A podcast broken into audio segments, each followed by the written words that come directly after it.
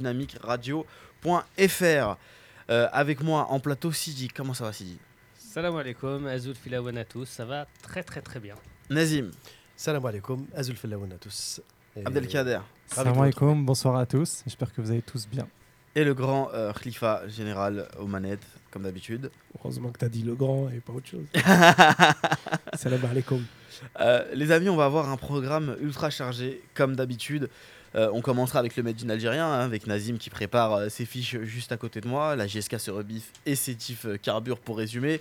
La blessure sérieuse de Guedjura qui va manquer plusieurs mois de compétition. Les croisés plus le ménisque, ça sent la fin de carrière avec les Verts.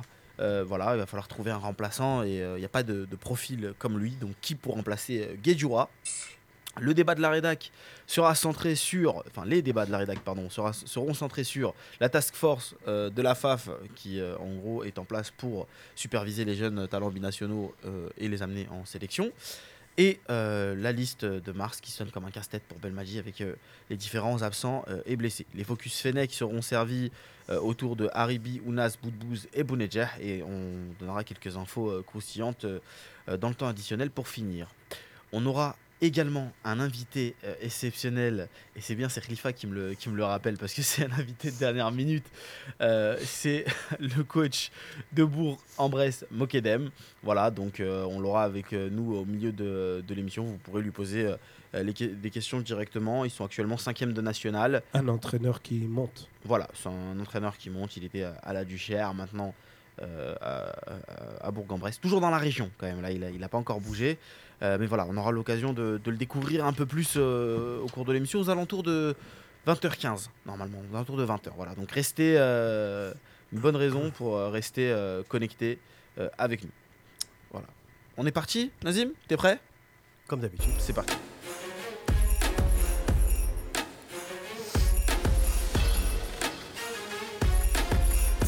Alors, qu'est pas ça dans le championnat local, local pardon, Nazim Eh ben écoute, euh, petite parenthèse pour commencer. Jusqu'à preuve du contraire, le championnat continue chez nous avec la, le- la présence du public. Pour l'instant, pour l'instant, je dis bien. Parce que, Coronavirus. apparemment. Il faut savoir que les gens en Algérie ne réagissent pas pareil qu'ici Ouais. euh, du coronavirus. Exactement. C'est un Il y a concept. des rumeurs qui disent que Tebboune devrait décider dans les prochains jours, d'une façon officielle, le déroulement de la compétition à huis clos ou sous une autre forme. Sachant en qu'en Italie, tout s'est arrêté. hein. Voilà. C'est officiel depuis à peu près une heure. Il n'y a pas de compétition euh, sportive, quelle qu'elle soit, en Italie. Jusqu'au 3 avril. Tout à fait. Alors chez nous, pour l'instant, on est loin d'être à ce niveau-là, parce que comme tu le sais, l'engouement euh, pour le football en Algérie est tel qu'à mon avis, ce, ce sera une décision difficile à prendre que de dire aux jeunes de ne plus avoir de match euh, pour leur équipe favorite euh, chaque week-end, ça va être difficile à faire euh, passer, coronavirus y compris. Donc du coup, euh, on verra bien d'ici là. En tout cas, pour l'instant, les matchs se déroulent en présence du public. C'est rassurant, Inch'Allah, pourvu que ça dure. Et donc, il y a eu la 21e journée.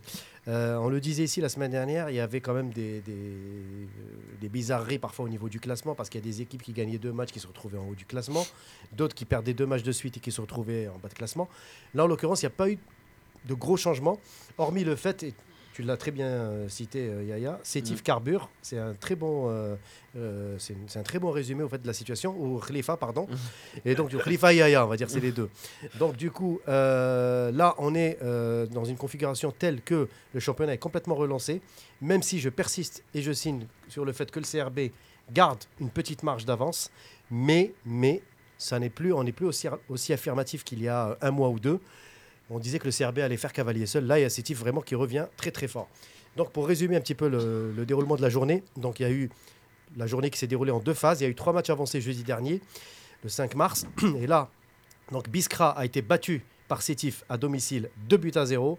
Donc il y a encore une fois Biskra Mhm. qui gagne à Bel Abbas et qui part à domicile contre Sétif. Donc ça voudrait dire que Biskra a encore des résultats en scie. Comme Euh, d'habitude. voilà, donc c'est c'est une équipe quand même en souffrance cette année. Euh, la JS Kabylie, donc Ah. le titre cher à Khalifa, la JSK se rebiffe. En effet, la JSK donc s'est bien reprise en gagnant contre Bel Abbas 2 à 0 à domicile. Euh, bon, ça reste quand même des résultats en dents parce qu'on a vu la forme de la JSK en ce moment, c'est vraiment, euh, hein, c'est vraiment en dents. Voilà, pour, euh, c'est le terme exact. Euh, Borj Boualérich qui a battu donc le MC Alger 3 buts à 0. Borj qui sort un peu la tête de l'eau après une très mauvaise série, euh, je crois, de 5 matchs sans victoire. Le Avec MCA, l'arrivée de, de Bilal Ziri aussi, exactement, le retour de Bilal Ziri. Ouais. Alors, autant dire que le retour de Ziri a bien boosté. j'ai l'impression. oui. Bonne remarque, Abdelkader, exactement. Donc, là, c'est c'est connu hein, quand un entraîneur arrive, il donne un petit coup de. souvent, voilà. Mais Ziri connaît bien la maison En aussi. plus, ouais, il y était. ouais. Donc, il connaît bien les rouages du club. Ça, ça, peut être un- une bonne chose pour le Bordeaux en, en fin de saison. Le MCA, étrangement, Que dire? le vide, le néant total depuis quelques journées. Et pourtant, le MCA, il garde encore des petites chances puisqu'il a un match retard à domicile contre le, Parado, Parado, ouais. et peut toujours revenir à 3 points du CRB. Donc, pour vous dire que le trio CRB, MCA, Sétif, à mon avis, ça va se jouer entre ces Le- trois-là, avec peut-être à un degré moindre la JSK si elle obtient quelques résultats à l'extérieur. le La dynamique, c'est Sétif. Sétif, Et le, le CRB aussi, quand même, il, Non, le CRB, il se maintient. voilà, ils se maintiennent. Ils ont gardent pris tellement d'avance et tout, mais la, la dynamique euh, pour le Elle, elle est- championnat, elle est pour le CRB. c'est Ah, clairement fait. le Sétif. Pour- parenthèse, Sétif, la seule équipe invaincue depuis le début de la phase retour en compagnie du MCO. Mais le MCO, malheureusement, multiplie les matchs nuls. Et quand on fait un match nul, forcément, ben, on n'avance pas au classement, on fait du surplace. Donc oui. ça, c'est... Voilà. le problème avec le MCA, c'est que certes, ils ont un match en retard, mais ils sont capables de le louper parce qu'avec les dernières prestations qu'ils ont eues, euh, ils sont jamais capables, enfin, ils ont jamais prouvé euh, euh, qu'ils étaient capables de, de- de sauter sur l'occasion. Après, euh, pour revenir au, au- Moi, je pense que ça va jouer entre les quatre premiers. Et euh, on a la prochaine journée, on a un Sétif euh, JSK. Et dans deux journées, on a un CR Dead euh, qui, se rend- qui va à Sétif. Donc je pense que ça va, être, ça va se jouer sur les confrontations directes. Oui, alors après, effectivement, euh, les journées, il reste encore 9 Bien matchs, sûr, il y en a 27 beaucoup, points. Mais c'est vrai que ça peut être deux... Les deux prochaines Ouais. journées peuvent être déterminantes De- pour définir, on va dire, les deux, trois premiers qui vont, qui vont, qui vont lutter pour le titre. Alors, les, les autres résultats, donc Magra a été battu par Ain Lila à domicile, donc 1 à 0. Donc Ain Lila qui respire aussi grâce à ce résultat. Par contre, Magra s'enfonce aussi dans les profondeurs du classement. Le Net qui se donne un peu d'air, je suis assez content pour le Net, même si en face c'était le CSC Moi, je suis content pour hein. Abdelkader. Mais c'est vrai que le Net se donne une petite bouffée d'oxygène pour le Net qui vraiment, après une mauvaise série de résultats, respire avec ce résultat. Mhm. Euh, D'ailleurs, le match a eu lieu à huis clos. hein. Mm. Donc le Net qui se donne un peu d'air. Schleuf qui recevait le CRB, cher Khalifa. Schleuf a été accroché donc deux buts partout à huis clos au stade Boumzrag. Schleuf qui était mené au score 2-1 en milieu de deuxième mi-temps, qui, a enfin, qui est parvenu à, à égaliser. Schleuf qui continue quand même de gaspiller des points à domicile. Premier à jamais. C'est vrai. Slev, c'est le premier vainqueur de- du championnat professionnel. Oui, oui, bon, tu nous, arrête de nous sortir des archives de 2010 toi aussi. non, mais- Non, le premier, premier championnat professionnel c'était Schleuf, hein, 2010-2011. Professionnel, c'était bien Schleuf, oui, oui, tout à fait. Euh, Avec Soudani devant. Avec Soudani devant, Avec, exactement. euh. Et Zawi aussi. Et Messoud. Et Zawi, derrière, en libéraux. Et Medouar en président, voilà. Euh, Parado AC, USM Alger, un but partout. Je ne sais pas si vous avez vu le but du Parado. Une pure merveille à la dernière seconde. on- Dernière seconde. Le coup franc direct, magnifique. Très beau. Voilà. Et le MCO, donc avec la Saura, encore des, des points perdus par le MCO à domicile, on le disait. Il ramène des résultats à l'extérieur, mais à domicile. Et le MCO, donc encore une fois, la seule équipe qui a le mérite avec de ne pas perdre pour l'instant durant la phase retour, mais le MCO continue de gaspiller énormément de points, notamment à domicile. Alors le classement, c'est très simple. CRB en tête avec 40 points, suivi de Sétif 36 points, donc Sétif qui revient à 4 points seulement. Euh, JSK 3e 35 points et MC Alger 4e 34 points avec un match retard. Donc ça va se jouer entre les quatre premiers, je pense, hein, Abdelkader, à moins d'une- d'un retour en force du CSC et du MCO, ça m'étonnerait très très fortement. Euh, en bas de classement, on a Schleuf et le Kaba 12e avec 25 points. Ensuite, Biskra avec 21 points. Alors cette année, c'est les deux derniers qui descendent. Donc pour l'instant, Biskra est sauvé.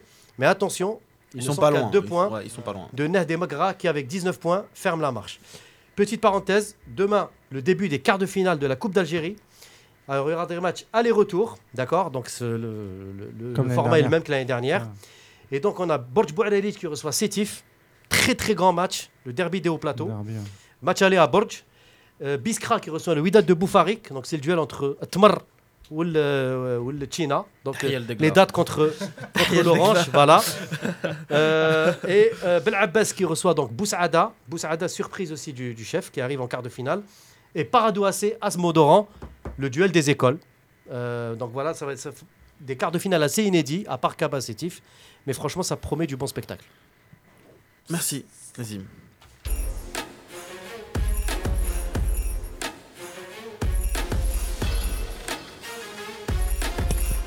T'as été parfait là, Nazim. Là, le timing il est bon. On est, on est bien. On est très très bien. Il y a Trois minutes de retard. Il gâche l'ambiance, lui, toujours. Ah, mais Non, mais c'est la rigueur, c'est ça. Et on a Ouais. besoin de quelqu'un comme lui, parce que sinon, on finit l'émission à 23h et voilà. C'est sûr. Euh, les gars, on va parler de, de Guedjura, donc sérieuse blessure, c'est confirmé, ligament croisé euh, plus le ménisque.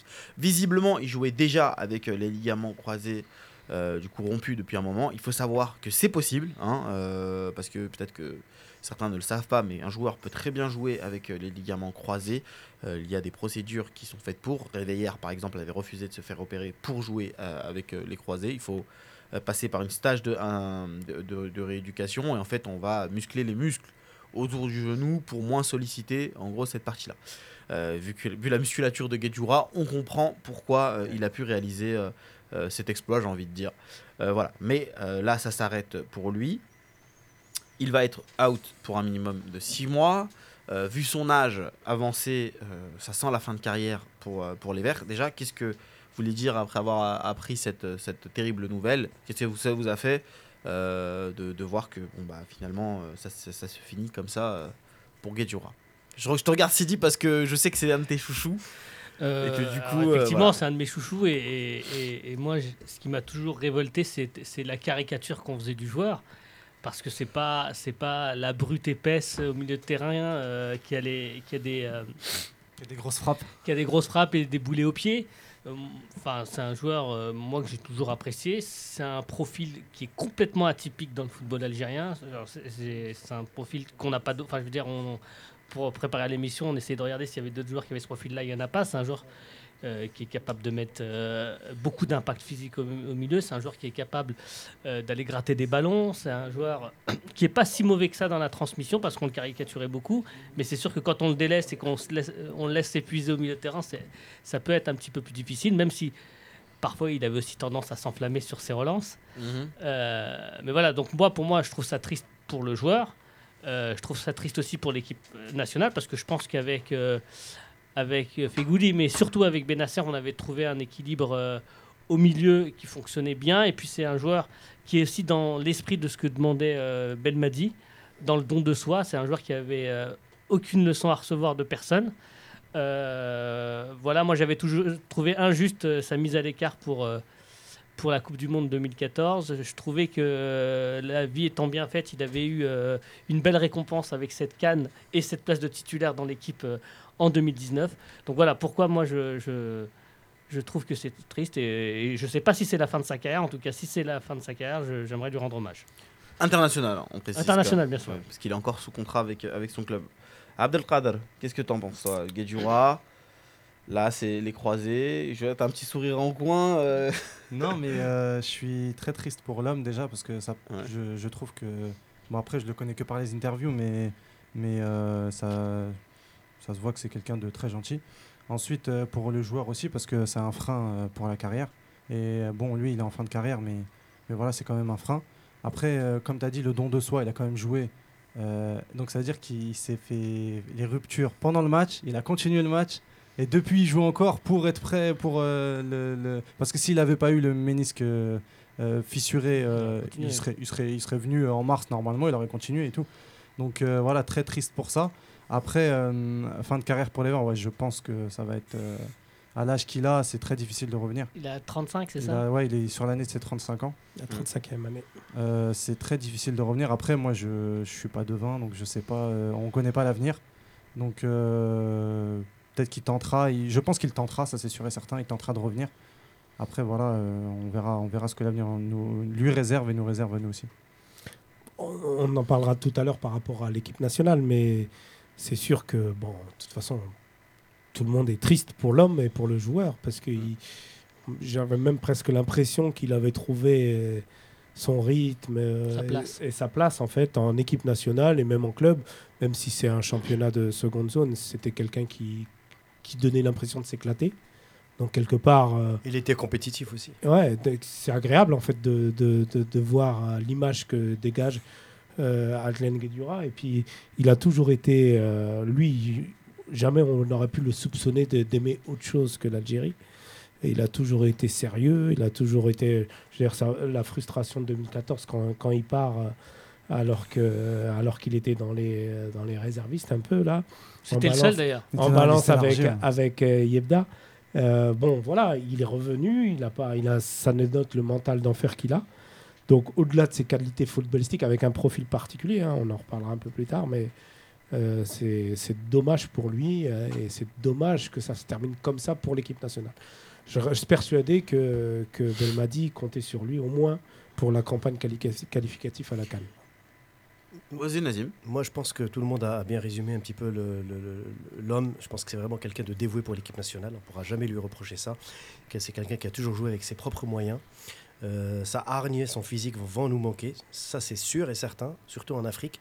On a très peu de joueurs de ce profil-là à son poste. Et là, ça va vraiment poser problème, je pense. Après, j'ai envie de vous dire, six mois, voire sept, c'est une une bonne chose quand même que le calendrier ait été inversé concernant la, Cannes et la Coupe du Monde.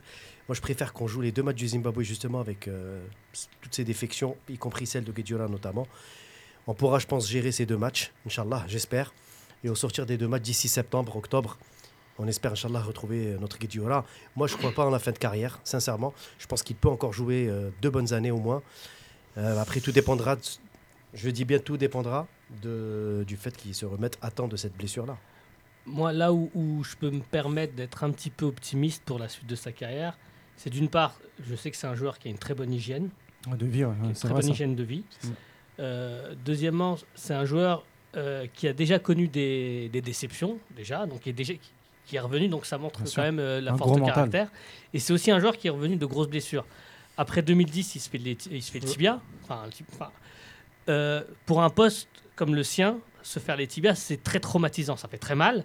Et puis quand il revient, il, il y va. Je veux dire, il va au contact. euh, euh, souvent, le plus dur, c'est pas de guérir, c'est- de mentalement euh, se, Accepter le fait. voilà, de- accepter le fait que bah, on peut se reblesser et, et retourner au, au combat. Et il y a une troisième, une deuxième blessure qui a été, et je pense, qui malheureusement lui a coûté la Coupe du Monde 2014, c'est que quand il signe à Crystal Palace, au bout de 2-3 mois, je crois que c'était en, no- en novembre ou en décembre 2013, et sur un contact, il a le poumon perforé. Donc il est absent 2-3 mois et c'est à ce moment-là, quand il revient, qu'il récupère jamais sa place, qu'il joue très peu. Et euh, malheureusement, euh, il joue tellement peu qu'il joue, euh, joue pas la Coupe du Monde 2014. Donc c'est sur sa capacité à revenir de blessure, sur sa capacité à se relever des déceptions. Franchement, j'y crois, malgré son âge. Pour ce qui est de, de, de euh, moi quand j'ai appris la nouvelle, très franchement j'étais déçu pour lui. Euh, je me suis dit qu'il méritait peut-être une autre fin. Parce qu'on parle d'un joueur quand même qui a 10 ans de, de, de- de carrière en- en- au niveau international, quand même, avec euh, l'Algérie, et euh, qui sort là d'une d'une très belle année. Et je ne peux pas, je me suis, enfin, Sa meilleure. Bon, voilà, c'est sa meilleure année. Et, et- et je me dis, voilà, il est coupé dans un élan quand même assez extraordinaire dans, dans sa, sa dynamique de carrière. Ça, c'était euh, dommage. Et je peux pas, enfin, je peux pas m'empêcher de penser que pour revenir des croisés et du ménisque comme ça, il faut quand même un certain temps. Je pense que c'est un temps qui, dont il manque terriblement. Et que euh, même s'il venait à retrouver son niveau, voilà, moi que ce soit un cyborg. Son, son lui- communiqué, qu'on il lui est- voilà. dans son communiqué, il est assez, Oui, il est assez philosophe, assez optimiste. Oui, Mais parce qu'en fait, lui, euh, il se dit peut-être que le ménisque, ça va être plus simple parce que les croisés, il les avait déjà, mine de rien. Et voilà. Mais moi, je, peux, je, je me dis que peut-être qu'on ne sait pas comment va réagir l'opération. Ça peut répéter, ça peut. Voilà, il peut y avoir plein de conséquences liées à une opération des croisés. Tu rejoues jamais de la même façon. Voilà. Et donc, il y a toujours tous les joueurs sont, enfin, différence. sont inégaux devant les blessures. Il y a Goulam, il le traîne depuis deux ans et demi. T'en as d'autres au bout de six mois, ils reviennent. Enfin, Ouais, ouais, bien sûr. Euh, donc voilà, Euh, la question ça va, être plus de, c'est compliqué, ça va être hein. clairement de, de- de comment est-ce qu'on va remplacer euh, Guedjura parce que mine de rien il s'est rendu indispensable à, à Belmadi. Et il y a des premières euh, suggestions. Donc c'est Samir qui nous dit que- qui peut le remplacer. Et il y a Soso Karfa euh, qu'on salue sur Facebook qui glisse le nom de Chita euh, qui dit ce serait peut-être le joueur qui ressemble le plus à Guedjura dans l'impact physique peut-être. Qu'est-ce que vous en pensez vous les gars? Quel nom vous aimeriez sortir? Alors, moi, dans ma liste, j'avais Chita aussi. Euh, pareil, il s'est fait les ligaments il y a un an. Euh, deux fois en plus. Et, euh, et du coup, là, il est revenu à la compétition depuis à peu près un- deux mois, je crois. Deux mois. Et il a fait à peu près huit matchs, euh, donc, quatre, donc quatre titulaires. Donc euh, c'est une, c'est une véritable opportunité, surtout que euh, pour lui en mars, là, surtout qu'il a fait une- il avait fait un bon match au Togo. Oui. Euh, Il a joué ça deux matchs de Ligue des il, Champions. a, il a fait un match correct. un bon match pour, ça, pour une première sélection, ça va. C'était Oui, oui, c'était oui. honorable, de- franchement. Ensuite, euh, il y a aussi Victor Lekhel de Le Havre. qui s'est fait pareil les deux fois. Exactement, j'ai l'impression que ce poste, il est, euh, il est, il est motivé. Exactement. Et en fait, euh, j'avais vu une interview de Lekhel qui disait que son meilleur poste, c'était, euh, enfin son poste là où il était formé, c'était Sentinelle. C'est vrai qu'il est trimballé un peu partout au Havre. Là, c'est ce week-end, il a joué défenseur central. Ouais. Donc euh, voilà, c'est vraiment les deux postes, c'est les deux noms qui me sont venus à l'esprit. J'ai pensé aussi au replacement de Benasser en sentinelle, même si. Belmadi ne veut pas en entendre parler. Ça serait dommage. Ça serait dommage, mais dans un autre. euh, en fait, dans, ça pourrait aussi permettre à d'autres milieux relais- relayeurs de- d'avoir leur chance. Je pense à, à, à Belkebla, je pense à Boudaoui, je pense à Zorgan, je pense euh, voilà, là à où plein je- de joueurs. Moi, Personne peu ne pense à Abeid. Ah, Abeid, mais Abeid aussi peut jouer sentinelle. Moi, là où je suis un peu euh, gêné pour Benasser, c'est que pour moi, on déplacerait aussi un problème. Je veux dire, on créerait potentiellement un problème là où justement on a Ah, des en certitudes. milieu, en milieu relais, Là, ouais, là, on a une certitude qui est géniale avec Benasser. Franchement, c'est certainement l'un des meilleurs milieux de terrain qu'on a qu'on ait depuis au moins 20 ans. Et je trouverais ça un peu bête de le déplacer. ouais, c'est vrai. Il y a Sozo euh, Fennec qui, qui glisse le nom de, de Victor Lekhel à tester du coup euh, pour ce poste-là. Est-ce que c'est le choix logique qui, qui s'impose à, à Belmadi? Bah, de toute Le- Il y a un problème de profil déjà. Guedjura, euh, c'est un, profil particulier. Quoi. Je veux dire, c'était un peu. euh, C'est ce que je vais j'allais pas dire. dire déménageur, mais presque. Bah, dans après, le sens où après, on est dans l'impact, on est dans l'impact, on est dans euh, Pour le- moi, couper les lignes, on est dans intercepter les ballons et pas plus. Oui, pour moi, dans la, Donc- logique, dans la logique de Belmadi, comme disait Abdelkader, moi je vois que Chita pour l'instant, en poste pour poste, qui pourrait plus ou moins se rapprocher de Guedjura, même s'il n'a pas la même morphologie, qu'on soit bien clair. Il Mais a pas Chita, le même il- coffre. Il a Mais pas Chita, le il même- va au contact, et franchement, c'est un joueur. Après, Chita, le problème, c'est qu'il a moins de, un peu moins de 300 minutes de jeu, C'est 7 passé, matchs seulement. Là, il va avoir avec Lusma encore deux matchs, avant le... il va arriver à 400 minutes. Puis dans 450. quel état est Lusma, Voilà. C'est ça le problème. Lusma n'est ça pas- aussi. Non, après, on s'en fout de la forme de Lusma. Non, non, non. bah, tant qu'il joue, tant qu'il joue et qu'il apporte de l'impact, j'ai envie de te dire C'est pourquoi pas. important. Je veux Oui, dire, oui, euh, non, non, la motivation dans ton équipe, euh, si ça tourne bien, Après si Victor Lekhal, je serais moins enclin moi, à le titulariser. Pourquoi? Parce que Lekhal, c'est un profil, pour l'instant, moi en tout cas, personnellement, c'est pas encore un profil adapté à l'Afrique, pour être honnête. C'est quelqu'un qui, est, à mon avis, c'est un joueur qui, qui a un gabarit plutôt de relayeur, un peu à la Medjani, pardon, à, à Sentinelle à la Medjani. Et là, on l'a vu. C'était génial. Oui, voilà, il joue. Après, pour être vraiment dans l'impact et dans le, dans le défi physique, franchement, Lekhal, j'ai encore des doutes, hein, C'est honnêtement. c'est vrai que le défaut de, enfin le défaut, l'inconvénient de Lekhel, c'est qu'on l'a jamais vu en Afrique et que euh, il a fait que 14 minutes contre la Tunisie. Ouais. Euh, sur 14 minutes, on peut pas juger un joueur. Non, non, non, je ne juge pas, mais je euh, dis ouais, que ouais. je, je pressens le fait qu'il soit pas peut-être encore trop, Donc euh, justement, peut-être le tester à l'aller à Blida dans des conditions qui sont qui sont proches de, de- du Havre, c'est-à-dire une bonne pelouse et un- voilà et des conditions proches de, de la France. Et ensuite pour le, le peut-être au 5 juillet. Hein, au 5 juillet, C'est ouais. pas encore tranché. Hein. Ouais, on verra bien, on verra, mais bon. Euh, donc Le voilà, tribunal. peut-être ne, ne faisons pas de, de- de procès avant, euh, avant de l'avoir Non, non, vu non, jouer. peut-être euh, aucunement, non, non. ne- voilà, ne- Les gars, nous on a, on des propositions là sur les réseaux sociaux, notamment le, le Facebook Live, euh, que je vous invite à partager. Je ne l'ai pas dit depuis un moment, mais partagez le Facebook Live, c'est important pour nous, s'il vous plaît. Euh, le petit like euh, qui vient de mise aussi. Euh, Il y a Hamdi qui dit il faut laisser euh, Benasser en 8, donc il partage votre avis. Bilal euh, qui dit mais pourquoi ne pas rappeler Tyder et remettre Benasser en sentinelle? Euh, Donc voilà. Et Kirfa qui nous dit euh, on a oublié Ben Taleb, les gars, même si perso je le préfère en relayeur. Donc euh, là, des noms qui reviennent euh, un peu. euh, Alors, Si on veut se faire ouvrir, faut mettre Ben Ben Taleb Taleb en en, six. en Ouais. sentinelle. Franchement, là. alors, mo- moi, vous allez, vous allez peut-être me prendre pour un fou. euh, mais moi, il y a un joueur qui est dans le 11 là actuellement. Et que, voilà, exactement. Et que je verrais bien dans ce poste-là, c'est Ben Sebaini. Il a joué un peu Alors, en plus. alors, à- il a à joué, mais il y a Montpellier très longtemps à À Montpellier. ouais. Il l'a fait Euh, à Rennes aussi. hein. Il l'a fait. hop, Il l'a fait à Rennes euh, sous Gourcuff, il l'a fait. Je, bah, pour le coup, Je- je, m'en- pour le coup, je m'en je- souvenais plus. C'est ça, c'est une Euh, certitude. C'est- Moi, c'est un- je- honnêtement, je, je pense que euh, c'est un joueur qui a le profil pour jouer à ce poste-là. Euh, moi, dans une défense à deux, je, je pense que ça peut pas forcément marcher. Mais il a pris une autre dimension, là, euh, même si c'est un autre poste. Je pense qu'il a beaucoup moins d'errance, beaucoup moins de, de sauts de concentration. Euh, c'est un joueur qui a un super jeu de tête. Et on sait qu'au milieu de terrain, c'est important. C'est un joueur qui sait couper les lignes, c'est un joueur qui sait gratter des ballons, c'est un joueur qui a une super relance. Euh, c'est un joueur qui a été, malgré tout, même si c'est pas ce poste-là, formé quand même dans l'axe. C'est un joueur qui, s'il se loupe, il est au milieu de terrain, il y a toujours quelqu'un derrière lui qui peut rattraper ses, erreurs. Euh, moi, même s'il me donne, euh, quelque part, il me donne tort, en tant que latéral gauche, dans, dans, dans le temps, enfin, je pense qu'on peut trouver mieux. Euh, donc voilà, moi je pense qu'il a un avenir possible à ce poste-là. Oui, mais je te renvoie à ce que tu m'as dit tout à l'heure sur euh, Benasser. On a une certitude en latéral gauche. Pourquoi tu veux déplacer le problème et ensuite, après, en latéral Les- gauche, on a Ouais, une- mais mais- le but de l'émission, c'est pas de me mettre dans un corner. Là, les amis, moi, je vais vous glisser un nom non, mais moi je parlais dans la, dans, qui est dans- aussi dans l'équipe, dans le futur. qui est aussi dans l'équipe et qui a déjà évolué à ce poste.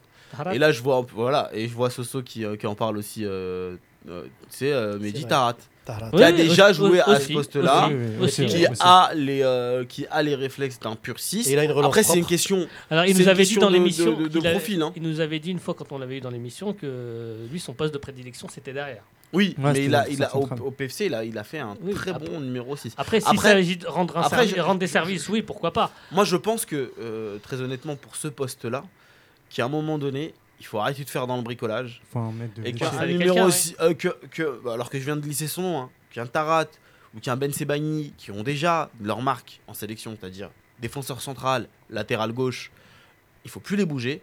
Ils mettent des joueurs qui sont faits pour un ça. mec de métier. C'est-à-dire que voilà, euh, à un moment donné, tu- le football c'est une question de choix et de profil. Si Belmadi décide de jouer en 4-3-3 avec une sentinelle, eh ben qu'il euh, prenne des joueurs dédiés à ce poste-là. Et puis le jour où il décide Hmm. de repasser sur un autre plan de jeu, eh ben il mettra les joueurs adaptés Non, à son alors, système, moi, qui rentre le mieux moi, dans si j'ai proposé Ben Sebani, c'est parce que je pense sincèrement que dans le temps, en tant que latéral gauche, j'y crois pas forcément. Je pense qu'il n'a pas forcément les qualités pour jouer constamment sur le côté gauche.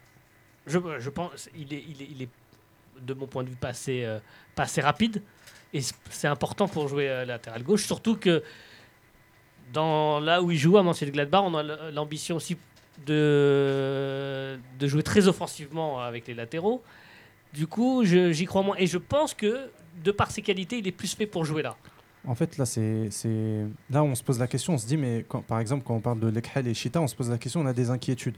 Mais rappelez-vous, avant le Togo, on avait aussi des inquiétudes quand on a vu Belmadi mettre Chita euh, en, en- en Oui, mais sentinelle. C'était que le Togo. Et c'est c'est le Zimbabwe, on va dire que c'est le même, à peu près le même niveau d'équipe. niveau. C'est à peu près le même. C'est que le- C'est à peu près le même Ah, niveau d'équipe. franchement, c'est à peu près le même, le même niveau d'équipe. Quand tu vois le Ah, Zimbabwe qui galère contre dernièrement, le Botswana. Dernièrement, Botswana. dernièrement, les Zimbabwe a fait des bons résultats, surtout en Cannes, euh, où euh, ils avaient tenu tête, par exemple, à, à- à l'Égypte pendant un, un bon bout de temps pendant le match.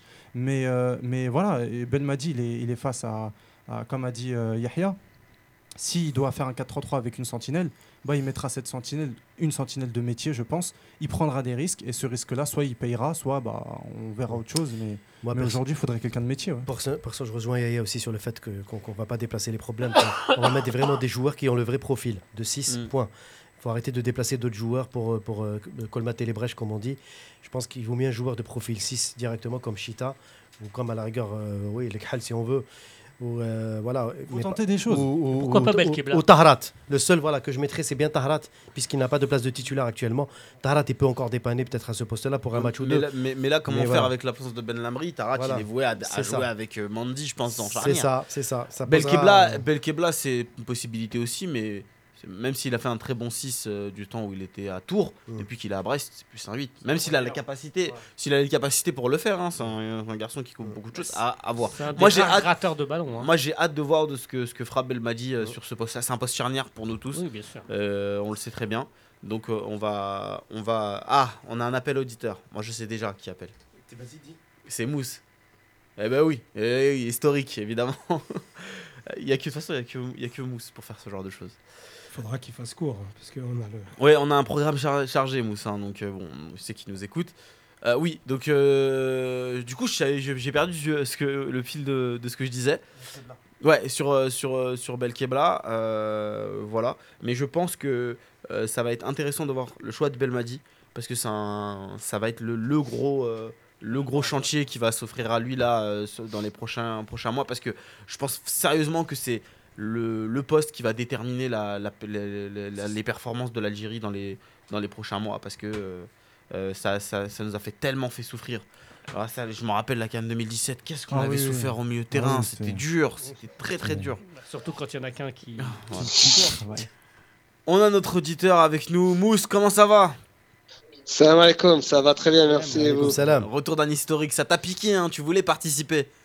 Ouais, ouais, ouais. Bah, ça fait longtemps en plus. Ouais, mais, ouais, euh, c'est vrai. là, le travail oblige. euh, je vous écoutais, par contre, je vous ai- j'écou- j'écoutais souvent, mais euh, je pouvais pas appeler parce que j'étais au travail. Mais là, Écoute, il y vas-y, un petit écoute, peu de temps est, de livre, donc. euh, on, on- on- on est sur le. Ça, tu le sais, je pense que tu nous écoutais. On est sur le, le débat euh, fin de carrière avec les Verts, euh, et slash, quel choix doit faire Belmadi. Qu'est-ce que t'en penses, toi, à ce niveau-là? Quel est ton avis sur, sur la question?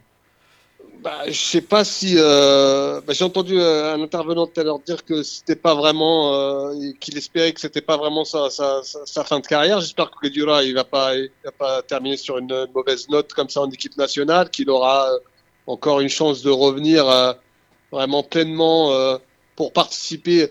Ne serait-ce que pour les qualifications pour la, coupe la prochaine Coupe d'Afrique et pourquoi pas la prochaine Coupe du Monde.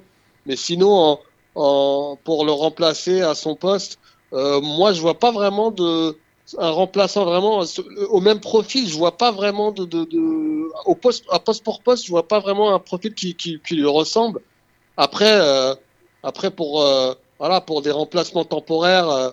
Pour euh, Belkabla qui qui qui qui qui, qui revient là en sélection ou ou comme j'ai entendu dire Ben Sebaini, mais Ben Sebaini, il, il se sentait pas vraiment à l'aise hein, quand il a joué à ce poste avec Montpellier à Rennes. euh, c'était pas, il était pas, pas vraiment à l'aise. Mais bon, Bah, après, c'est- C'est c'est le, c'est le poste où on voyait beaucoup de ses défauts de concentration. euh, son remplacement, c'était pas vraiment euh, ça. En fait, c'était dans la projection qu'il était bon finalement. Et dans la couverture défensive, c'est vrai qu'il était, il se plaçait euh, euh, relativement bien quand il était concentré. Mais c'est pas son poste. Euh, C'est c'est peut-être plus le même joueur qu'à l'époque.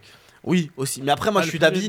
Je suis d'avis que un joueur trop polyvalent, à, fo- à force de vouloir jouer partout, t'es bon nulle part, quoi. À un moment donné, il faut savoir se fixer. Je quoi. sais pas si c'est vérifiable. Comme Tu peux non, moi je pense que je- le poste il doit se limiter à deux postes. Défenseur central, latéral, c'est très bien. Un poste, hein. Ouais, ouais mais Un tu, poste, hein. tu- t'as, t'as des joueurs qui ont cette par exemple des, des attaquants quand je parle à Aubameyang qui peut jouer en pointe et à droite. C'est un attaquant de couloir par définition, mais il peut, voilà, il a cette polyvalence là qui lui permet de dépanner, on va dire. Mais à partir du moment où tu me dis que par exemple, euh, ce, que, ce qui était le cas avec euh, ben, Yacine Benzia, qui était un 9, qui peut jouer 10, qui a Six. joué joué 8, mais qui a fait jouer aussi 6 sous, Anto- sous Antonetti, à un moment donné, il faut savoir euh, calmer un peu les choses, et parce que la vie c'est pas FIFA, et euh, là il n'y a Oui. pas des notes, Après, on- voilà après, quoi. ça dépend aussi de, la- de la qualité du joueur. Euh, tu citais Benzia, c'est le fait que ce soit un joueur, euh, je suis désolé de le dire, peut-être moyen, euh, explique pourquoi bah, finalement il était moyen partout. Euh, moi, Ben Sebaini, pourquoi je, pourquoi je, je, l'ai- évoqué comme possibilité? Parce que je pense que c'est pas un joueur de couloir. Je pense que c'est un joueur qui manque de vitesse pour jouer sur, sur un côté. Après, Moi, je pense que c'est pas un joueur d'axe. Parce que justement, il a trop de sauts de concentration pour, euh, pour jouer dans l'axe. Et bah, il en a moins. hein. c'est vrai qu'il en a moins, mais, euh, mais après, il est arrière gauche, il est pas non plus ailier gauche, donc ça serait que la vitesse. euh, Mousse, on va te laisser Ouais. conclure. Un petit dernier mot et puis euh, on va devoir euh, repartir à, à- à le programme là qui, Il qui faut nous voter. attend. Il faut voter sur. ouais, euh, un dernier mot sondage. sur Ben Nasser. Pourquoi pas le faire reculer d'un cran, euh, faire un espèce de 4 en 4-3-3, le faire reculer d'un cran, le faire comme comme la comme jouait Medjani à un moment avec euh, avec Vaïd. Ça pourrait être, ça pourrait avoir de la gueule. De temps en temps à Milan, je vois qu'il décroche aussi derrière pour revenir. Alors euh, est-ce que il peut, est-ce qu'il y a cette option-là? Je sais pas. On verra. D'accord, merci beaucoup Mousse de nous avoir appelé. Non, Ça fait Je plaisir vous de remercie beaucoup en tout cas. Allez, bonne allez, soirée à allez, toi. salam alaikum les frères. À. Clitfa, comment on est là au niveau du timing? Là, on est un peu en retard. encore. On est un peu en à retard, cause de évidemment. Allez, on passe au débat de la rédac Non, mais lui, et alors. la fameuse task force.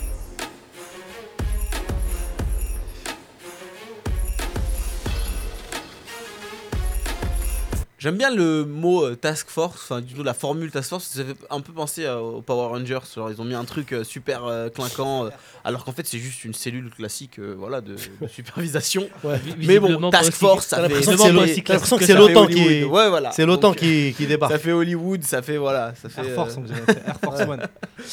Donc voilà, la FAF qui a décidé de, de se pencher sur le sujet des binationaux, euh, de professionnaliser un peu la chose, on va dire, en- du moins sur le papier. Euh, on verra dans les faits euh, comment est-ce que ça se présente, donc on va en discuter un tout petit peu là. Euh, Qu'est-ce que vous en pensez, vous? Est-ce que vous êtes dit, ah, enfin du travail effectué, ou c'est simplement un effet d'annonce et ça cache autre chose derrière, comme malheureusement très souvent dans le football algérien ces dernières années? Bah, en fait, si t'es passé un peu vite sur, même à la rigolade, sur le, le nom de la, de la cellule là, Oui, Task, Force. Moi, je trouve pas ça marrant. D'ailleurs, c'est ce qui m'a fait en fait bondir de ma sèche quand j'ai vu le communiqué. Et après, quand tu regardes le communiqué de la FAF, euh, il est vraiment maladroit. Ouais. De la forme est vraiment maladroite. Task Force, euh, qu'est-ce qui se passe là? On va en Libye ou quoi? Je, je comprends pas. Et Task Force, ça donne euh, effet coup de poing, effet Bien sûr. euh, un truc euh, assez. Mais, mais ça va pas avec le reste du, du communiqué où il s'agit de renforcer et développer l'action de la FAF à l'étranger. Alors, un coup, on parle de l'étranger, mais quand on regarde dans le communiqué, on parle d'hexagone, on parle de binationaux. Mais non, mais, Euh, mais parce, que, parce, que, parce que la diaspora algérienne, euh, contrairement par exemple, euh, parce qu'on va certainement comparer avec bien. ce qui, ce qui se fait au Maroc, la différence c'est que la diaspora algérienne, elle est essentiellement en France. Alors que Ils sont plus aux Pays-Bas, alors Belgique. qu'eux, ils sont en France, en Espagne, en Italie, en Allemagne, partout, euh, C'est un peu partout. hein. je- ça, je, et surtout en Hollande. Ouais. T'imagines bien que je le sais un petit peu. Je, je, je sais que tu as beaucoup de liens avec nos voisins de, de l'Ouest. de l'Ouest, c'est vrai. Mais non, non, non, tout ça pour dire que non, je, je, je pense qu'il y a, il y a quelque chose qui est maladroit dans la façon dont... Alors, on a l'impression que ça a été un peu fait vite parce qu'il y avait le tournoi de Montaigu qui est arrivé. Ouais. euh, qui, Et est, qui est aussi tu- qui tu penses que- Je est- vite répartis. Tu penses sérieusement qu'ils auraient pu faire ça sur un coup de tête en se disant il y a ce tournoi là qui arrive, ça serait bien de, de profiter de l'occasion pour Bah, lancer écoute, ça le- la, la Il y troisième... a Abdelkader qui fait oui de la tête, je le Bah, regarde du coin de l'œil, il fait oui de la tête. Moi, je m'att- moi, je m'attarde à la source officielle, c'est le communiqué de la FAF. Et Ouais. le troisi- la troisième phrase du communiqué, c'est la première opération concerne, concerne les joueurs U16 avec comme étape initiale la préparation au tournoi de Montaigu qui se déroulera du 6 au 13 avril. Donc clairement, Tournoi annulé en Ouais, et- passant. qui est annulé. Donc moi j'ai l'impression qu'il n'a pas pris les, les choses par le bon bout. Et après, on, on va parler un peu de, de la composition de cette task force et tout ça. Mais voilà, moi le premier bémol que je mets, c'est sur euh, la façon dont ils ont communiqué sur un sujet qui me paraît Normal. Qui me paraît sérieux à prendre euh, correctement. Alors- Si, si. Alors, il y a plusieurs choses. La première, c'est que pour ceux qui pensent que c'est euh, par rapport au tournoi de Montaigu, bah, on aura la réponse très rapidement, hein, puisque de toute façon, le tournoi est annulé. et On verra euh, quel est l'avenir, quel est l'avenir de, De de cette ce- task. de- de cette task force. Euh, alors moi, quand j'ai euh, quand j'ai appris euh, l'existence ou enfin la création de cette task force, indépendamment du nom, hein, après il faut vivre avec son temps, c'est des noms qui sont à la mode. euh, bon, il n'y a pas de souci avec ça. Moi, personnellement, Task Force, ça me fait penser à Walker Texas Rangers. hein, bah, moi, je- moi c'est un, terme que j'avais déjà entendu. Enfin, peu importe. Oui, bah, écoute, Moi, la, la- la première, le premier sentiment que j'ai eu, c'est que j'étais content. Je me suis dit, bah, bah, enfin, Oui. c'est, c'est cool. ça, enfin, voilà, nos voisins, que ce soit de l'Est ou de l'Ouest, chez eux, ça existe. pourquoi pas Ensuite, euh, ça, c'est le premier effet qui se coule. Après, il y a le deuxième effet qui se coule, c'est quand on regarde la composition. Là, je suis un petit peu déçu. Je me dis, on est en retard par rapport à nos voisins. euh, euh, du coup, il y a un savoir-faire qu'on n'a pas par rapport à nos voisins. Il y a un savoir-faire qu'on n'a pas tout court. Je me suis dit, bah, on va peut-être prendre des gens euh, Qui savent. qui savent et qui connaissent le métier, qui ont de l'expérience dans, à ce Dans le niveau- scouting. dans le scouting. euh, je, bah, je me dis, voilà, je me dis, euh, c'est aussi une forme d'intelligence de, de se dire qu'on ne sait pas faire, donc on va, on va aller chercher de la compétence là où il y en a. Mm. Après, quand je regarde euh, les personnes qui composent, euh, qui vont composer euh, apparemment cette, euh, ce groupe de scoutisme, Je t'en prie, développe. bah, je vois un, un homme qui s'appelle Karim Idir, qui est manager de projet dans les affaires et qui est vice-président d'un club amateur. Donc, ok, donc amateur, vice-président. Après, je sais pas ce qu'il fait. euh, Quand T'es vice-président, t'es pas, un scou- t'es pas dans le scout, quoi. voilà, non, mais je veux dire, je sais pas ce qu'il fait au jour le jour. Euh, après, après, il y a un monsieur qui s'appelle Fouad Kader Ounet, qui est éducateur euh, au Red Star. Alors, qu'est-ce qu'on entend par éducateur? Est-ce qu'il est formateur? Est-ce qu'il est éducateur Enfin, je veux dire, je connais pas son niveau- non plus son niveau de, de compétence. En tout cas, il est toujours pas, il est toujours pas scout. Et enfin, euh, Lies Brahimi, qui est le frère de Yassine. Brahimi, qui visiblement est agent de joueur Conseiller sportif, ouais. ou conseiller sportif. Ce que je veux dire, c'est que Là, on a. conseiller, c'est ce qu'on dit quand on n'a pas la licence. Après, ça, ça reste à voir. Moi, je- j'en sais rien. Après, je sais pas, je sais pas qui, je sais pas qui l'a géré, je sais pas. Enfin, bref. Oui. Ce qui est sûr, c'est qu'on a trois personnes, deux dont on est sûr qu'ils sont dans le football amateur, zéro dont on est sûr qu'ils sont dans le scoutisme. Voilà, c'est ce qui fait que je suis extrêmement pessimiste.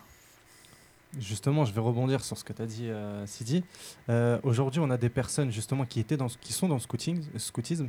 Je pense à par exemple Chéri Boudjani, qui a, qui a fait un bon, du bon travail à Lens et, je crois qu'il est à Nantes en, en- ce moment. Euh, mais il y avait des noms pour justement bien commencer cette task force. Et ce qui me fait dire que ça a été fait à la va-vite, c'est que on voit un petit peu des gens qui sont autour de, l'équipe nationale et que de, de. En fait, j'ai l'impression que c'est un cercle fermé. Et en fait, ils ont décidé ça entre eux à la va-vite.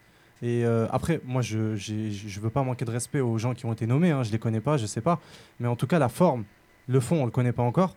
Mais la forme, euh, elle aurait pu, elle a été ratée, je trouve, par rapport à nos voisins marocains et tunisiens, parce que eux, euh, euh, ce qui- ce qui, euh, non, non, justement, je suis là, je vais les, je vais Non, les, justement, je vais les il comp- compare ce qui est comparable. je vais les complimenter, je vais les complimenter justement parce que eux, ils ont mis en place ce, ce genre de, de fonctionnement avec des anciens joueurs, avec des recruteurs, avec des et justement ils ont ils ont pu dénicher des joueurs. On, par- on parle de Ziyech aux Pays-Bas, Mazraoui aussi aux Pays-Bas. Donc je pense que eux ils ont bien fait les choses. Nous on aurait pu le, le construire vraiment doucement quoi. Mais je pense vraiment ça a été fait à la va-vite pour le tournoi de Montaigu. Après c'est Les, amis, pour euh, pouvoir avoir un- une vision globale de, euh, de ce débat autour de la task force, on était obligé de faire appel à, à- à Yacine, même s'il n'était pas là avec, voilà, avec, euh, avec nous ce soir. C'est l'expert dans le domaine, il travaille, euh, voilà, il est diplômé, euh, il, sait, il connaît le, mieux le foot et ce milieu-là mieux que nous. Je suis sûr qu'il va faire plein de compliments. Euh, voilà, donc, euh, Tu lis dans ses surtout pensées. les, toi. struc- les structures de ce genre de cellules pour encadrer les jeunes, ça le connaît parce que c'est son métier. Donc on va euh, se fier à son avis de spécialiste. Yacine, comment ça va Yacine? Salam, Salam. salam à tous. Ça va, ça va. Salam, Yacine. Comme Bon, euh, Yacine, je pense que ça te picote un peu de, de- de parler de ce, ce débat-là. Euh, Qu'est-ce que tu penses de, de la task force, de sa mise en place? Est-ce que pour toi c'est sérieux, pas sérieux? Quels sont les, les, les, euh, les effets positifs que ça pourrait avoir, négatifs? Euh, Voilà, donne-nous ton avis global sur la question. Alors, le premier truc, c'est qu'il y en avait besoin de toute façon. Parce Mhm. que euh, parce qu'aujourd'hui, tu as des, des, des binationaux euh, qui soient franco-algériens, algériens, euh, belgo-algériens, ce que tu veux, on s'en fout. Euh, Il y en a partout en Europe. Donc, de toute façon, il y en avait besoin. Ça, il n'y a pas de problème là-dessus. Après, c'est toujours pareil, c'est comment on construit ça, qui, qui crée cette cellule, comment elle est créée, avec qui, quelles sont les compétences des gens, et, et, et, quel est, et quel est leur but. Parce que, encore une fois, je vais encore faire un parallèle avec la France, parce que malheureusement, on a été très bien dressé, faut le dire. Euh, c'est que euh, c'est qu'en Algérie, on copie exactement ce qu'on fait en France, c'est-à-dire que c'est que du copinage. Euh, encore une fois, c'est que des noms qui, gravitent autour de l'équipe nationale. Alors c'est le frère de un tel. Encore une fois, ça veut pas dire, c'est pas parce que tu es le frère d'un tel que t'es pas compétent, mais ça veut pas dire aussi, c'est pas parce que tu es le frère d'un tel que tu es compétent. Scout, c'est un métier. Voilà. Euh, c'est pas, euh, je me, je me déclare pas scout parce que j'ai vu trois matchs de foot dans ma vie, que je connais un joueur qui a, qui a traîné en bas de mon quartier, que je l'ai emmené faire un ou deux essais et que euh, il est devenu professionnel. C'est pas ça un scout. Un scout, ça voit des centaines de matchs. Un scout, c'est capable d'analyser comment joue un joueur, les qualités qu'il a, le potentiel, euh, l'éventualité qu'il va progresser ou pas, euh, dans quel type de jeu, dans quel type de, de club, dans quel type de profil, etc. Pour revenir à l'équipe nationale, le truc, c'est quoi? C'est que, encore une fois, qui sont les gens, ces gens-là qui composent cette, cette task force Comme par hasard, c'est toujours des gens euh, qu'on connaît, en fait, euh, qui, enfin, que les, le- les gens qui ont, qui ont créé l'organigramme connaissent. C'est-à-dire qu'il n'y a pas de, a pas de CV, il n'y a pas de, d'entretien, il n'y a pas de démarchage. En fait, on fait confiance à un tel. Alors, il y a euh, le frère de Brahimi, donc son frère, il a international, donc c'est peut-être plus facile de le prendre lui. Voilà, mais c'est, encore une fois, c'est, ce- ce que font, alors je suis désolé de dire ça, mais c'est ce que font les petits pays. C'est tout. Euh, dans, dans plein de pays, attention, je dis pas que dans les autres pays, il n'y a, pas de- a pas de copinage, il n'y a pas de, de magouille, entre guillemets, parce que c'est pas illégal. Quand j'appelle magouille, c'est des petits arrangements entre amis. Voilà, je te trouve un poste, tu fais ton truc. Mais malgré tout, il y a quand même, si on veut développer ça, et comme vous l'avez dit, vous l'avez très bien dit juste avant, on a déjà du retard. Mais il faut des gens compétents. Et, des gens compé- et ça, c'est un métier à plein temps. C'est pas un métier où le mec, il est aussi agent de 2, 3, 10 joueurs à côté. Il faut qu'il s'occupe de ses joueurs. Et entre deux joueurs, il va passer voir un demi-match quelque part pour aller, pour aller dire à un gamin euh, T'as la nationalité algérienne, il faut que tu viennes en équipe nationale. Mm. Et C'est pas du travail, ça. Les- Scout, enfin scout. Scout pour l'équipe nationale, c'est un métier à plein temps. Tu peux pas être en même temps éducateur dans un club et faire scout à côté, c'est pas vrai. Et les gens qui font croire ça, c'est des menteurs. Parce que sinon, ou alors, moi, ou alors vraiment, je, je sais pas, il y a peut-être des, des surhommes sur cette terre, mais c'est-à-dire qu'il y a des gens qui travaillent plus, plus de temps qu'il y a d'heures dans la journée. Quoi. Mais est-ce que tu peux pas considérer et avoir le bénéfice du doute en disant que enfin, enfin, on s'oriente vers euh, cette diaspora qui est, qui est algérienne hein, et qui peut apporter ses compétences. Nous, ici, tu, le sais, tu le sais bien, Yacine, on a toujours dit que en Algérie, euh, ils se refusent à aller chercher les compétences là où elles sont, d'autant Oui. plus quand elles sont à l'algérienne. Donc là, Mais- aujourd'hui, ils le font. Et que peut-être que c'est juste je- je- maladroit. Je pense qu'il Non, doute mais- des compétences des personnes en place, déjà. c'est plus que c'est Mm. plus que maladroit parce que encore une fois quand tu crées ça à partir du moment, du moment où tu prends un conseiller sportif parce que c'est comme ça qu'il- qu'on le nomme donc je vais l'appeler comme ça je vais pas dire agent il est conseiller sportif euh, tu sais c'est très simple moi euh, je suis boulanger d'accord? Tu veux m'acheter tu veux tu veux acheter une tarte aux fraises est-ce que moi je vais te dire que le boulanger d'en face il fait une meilleure tarte aux fraises que la mienne? Oui ou non? Euh, non. ben voilà. Donc, donc déjà là, tu as, déjà un problème. Ça veut dire que qu'est-ce qui nous dit qu'aujourd'hui, ces conseillers sportifs, justement, vont pas dire aux gamins, tu signes avec, nous, avec moi, ou sinon moi, je t'en- je t'envoie pas là-bas. Tu, oui, Tu peux pas euh, prendre un. Intérêt, ouais. Voilà, tu, tu, tu Ouais. évoques un conflit d'intérêts manifeste. euh, Bah, évidemment. Voilà, qu'il y a dans le. Bien sûr, ok. Là, évidemment, qu'est-ce qui m'empêche, moi, de repérer deux joueurs Aujourd'hui, je dis n'importe quoi pour, pour que ce soit concret, mais un au Red Star et un à Torcy. Le petit de Torcy, il me dit, OK, moi, t'es de mon- tu, tu deviens mon agent. Le petit du Red Star, il me dit, t'es pas mon agent. Ben, j'envoie le petit de Torcy en équipe d'Algérie. Pourquoi je vais me prendre la tête avec le petit du Red Star? Puisque lui, il va signer avec un autre agent et que c'est lui qui va faire l'oseille. D'accord. Problème qui Ça, c'est la première chose.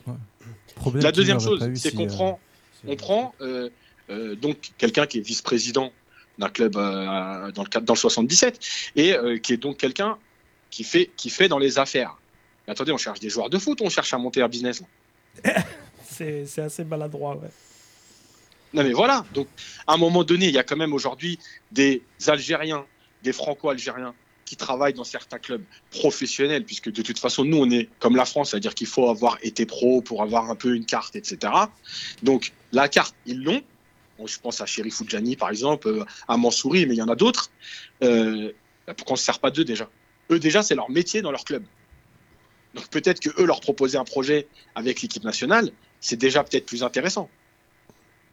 Même si on sait encore une fois qu'il y a beaucoup de, de- d'éducateurs aujourd'hui euh, qui, euh, qui travaillent avec des agents, parce que malheureusement c'est comme ça aujourd'hui. Euh, je, je vais, être péjoratif, mais vous allez voir les, ma- les matchs de U16, de U17, euh, les sélections, etc. Vous allez voir plein de mecs entre deux, deux tournées de VTC, ils, ils sont agents. C'est ça le football aujourd'hui aussi. C'est pas la caricature là. Bon, à peine. Hein. À peine. ouais. Ah ouais, à peine. Moi je vais, moi, je vais tous les ans au tournoi du Val-de-Marne euh, voir euh, l'équipe de France, euh, l'équipe en général, la Belgique, la Russie, l'Angleterre en U16. C'est- un sketch. Moi, Mais après, ils ont le droit, encore une fois, c'est pas une interdiction. Mais ce que je veux dire, c'est qu'à un moment donné, une fédération, elle doit, elle doit être professionnelle. Et ne pas donner aussi les moyens aux gens de dire, en fait, vous, vous, vous êtes dans l'ambiguïté. Vous prenez un agent pour recruter des joueurs. Donc, en fait, l'agent, il est agent ou il est, il est scout? Ou les deux? Voilà, c'est tout. Donc, en fait, en fait, encore une fois, et malheureusement, euh, comme, comme en France aussi, encore une fois, bah, en fait, on n'a jamais de gens inconnus. Mm. Voilà, il y a des gens inconnus qui travaillent très bien. Je veux dire, encore une fois, je prends toujours le même exemple, mais Nagelsmann à, à, à Hoffenheim, à Leipzig aujourd'hui, mais qui est à Hoffenheim, c'était rien du tout. Mais, mais, mais les gens là-bas lui ont donné sa chance parce qu'il a fait ses preuves avant, etc. Nous, on fait jamais ça. C'est en gros, moi, je sais comment ça s'est passé. La vérité, c'est quoi? C'est des gens qui ont ouvert, qui ont ouvert une porte. Ils se sont dit, tiens, il y a une opportunité à prendre parce que ça commençait à parler et ça on commence à voir que on va trouver des, des gens avec une origine algérienne en Bulgarie, en Suisse, en Belgique, en France, etc. Donc ils se sont dit, il y a un business, à, il y a un business à faire. Encore une fois, moi, je leur en veux pas à eux. Ils ont raison. Ils ont raison de la situation. Yacine, merci euh, de nous avoir éclairé sur la, la situation. Euh, tu as été plaisir. euh, très, très très clair comme d'habitude. A hâte euh, que tu sois avec nous euh, pour une prochaine émission. Ouais, bientôt, bientôt, Inch'Allah. Allez, toi. Salut, Yacine. Allez, Salut Yacine, merci. Nazim, pour conclure très Oui, rapidement, Très rapidement. Je pense que tout le monde a résumé. Yacine a adressé un tableau assez lucide. Après, on va pas non plus euh, tu- tuer euh, l'œuf dans sa coque, mais je dirais juste une chose c'est que le- moi, ce qui me gêne dans tout ça, c'est qu'on n'a pas de chiffres. on n'a pas de, de projection immédiate, ne serait-ce que sur six mois ou sur un an, pour voir ce que ça va donner cette task force sur les zones de prospection, les étapes, etc.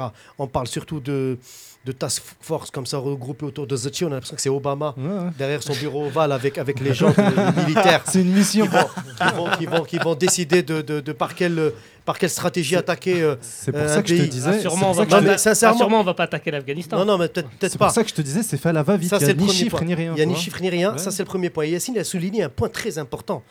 C'est une insulte pour les compétences locales. Bien sûr. C'est-à-dire qu'en gros, Zachi, ce qu'il nous fait, lui qui a toujours prôné, il a été élu d'ailleurs grâce à ça, grâce à la formation locale, grâce à la DTN, pour essayer de prospecter au niveau local. Et là, ce que je vois, c'est qu'on est en train tout simplement d'insulter le football du cru. De ça, c'est la première chose. C'est-à-dire qu'en gros, on fait la task force. C'est la France notre fournisseur. On va essayer d'attaquer par les jeunes catégories U16, U14. C'est très bien. Moi, je suis pas contre. Mais après, si on, si on va comme ça en besogne, vite en besogne, et on, et on- va, juste pour faire de la gesticulation politique, pour chercher soi-disant à dire qu'on qu'on a des, des- de la diaspora à l'étranger en France, et qu'on peut avoir des joueurs pour former une future équipe nationale, pour moi, c'est- de la démagogie, c'est de la pure démagogie. Il n'y a ni bilan, il n'y a, ni- a ni projection. On est en train de juste de, comme ça de de- d'aller, on choisit des gens par, par le, le- biais des- des- de la recommandation ou euh, même parfois peut-être du piston, je ne sais pas. Je ne connais pas ces gens-là, encore une fois, je ne vais pas les juger. Mais moi, je dis que c'est vraiment décevant par rapport à ce que Zucchi a vendu pour son mandat. Moi, je trouve sincèrement que c'est décevant. Il est en train de dévier complètement de sa trajectoire initiale. Je suis désolé. On, parlait tous ici, il y a deux ou trois ans, de la formation, de, comment lancer la formation en Algérie, qu'il fallait pallier aux problèmes qu'on a en Algérie. On n'a jamais dit qu'il fallait plus convoquer les joueurs d'Algérie de France. Mais à un moment donné, Là, de ce que je lis, moi, dans ce communiqué, c'est qu'en gros, la, poli- la politique, elle est orientée vers c- cet axe-là. Et du coup, le football national Non, ou non, tout je le suis reste. pas d'accord. Je sais Ah pas, je sais non, pas je si suis l'objectif c'est ça. S'il vous plaît. Moi, personnellement, on je le vois comme ça. On a, Non, on non, a, on, a trop tardé dans le débat. Juste pour, juste pour préciser quand même que la FAF nous dit qu'elle ne manquera pas d'informer au fur et à mesure de l'avancée des opérations. On n'a toujours pas de, de- de projection, Khalifa, je suis désolé. Non, mais elles le, ils Merci. le disent. S'il vous plaît, les gars, on va devoir avancer. Est-ce que notre invité est bientôt là? Bientôt. Bientôt.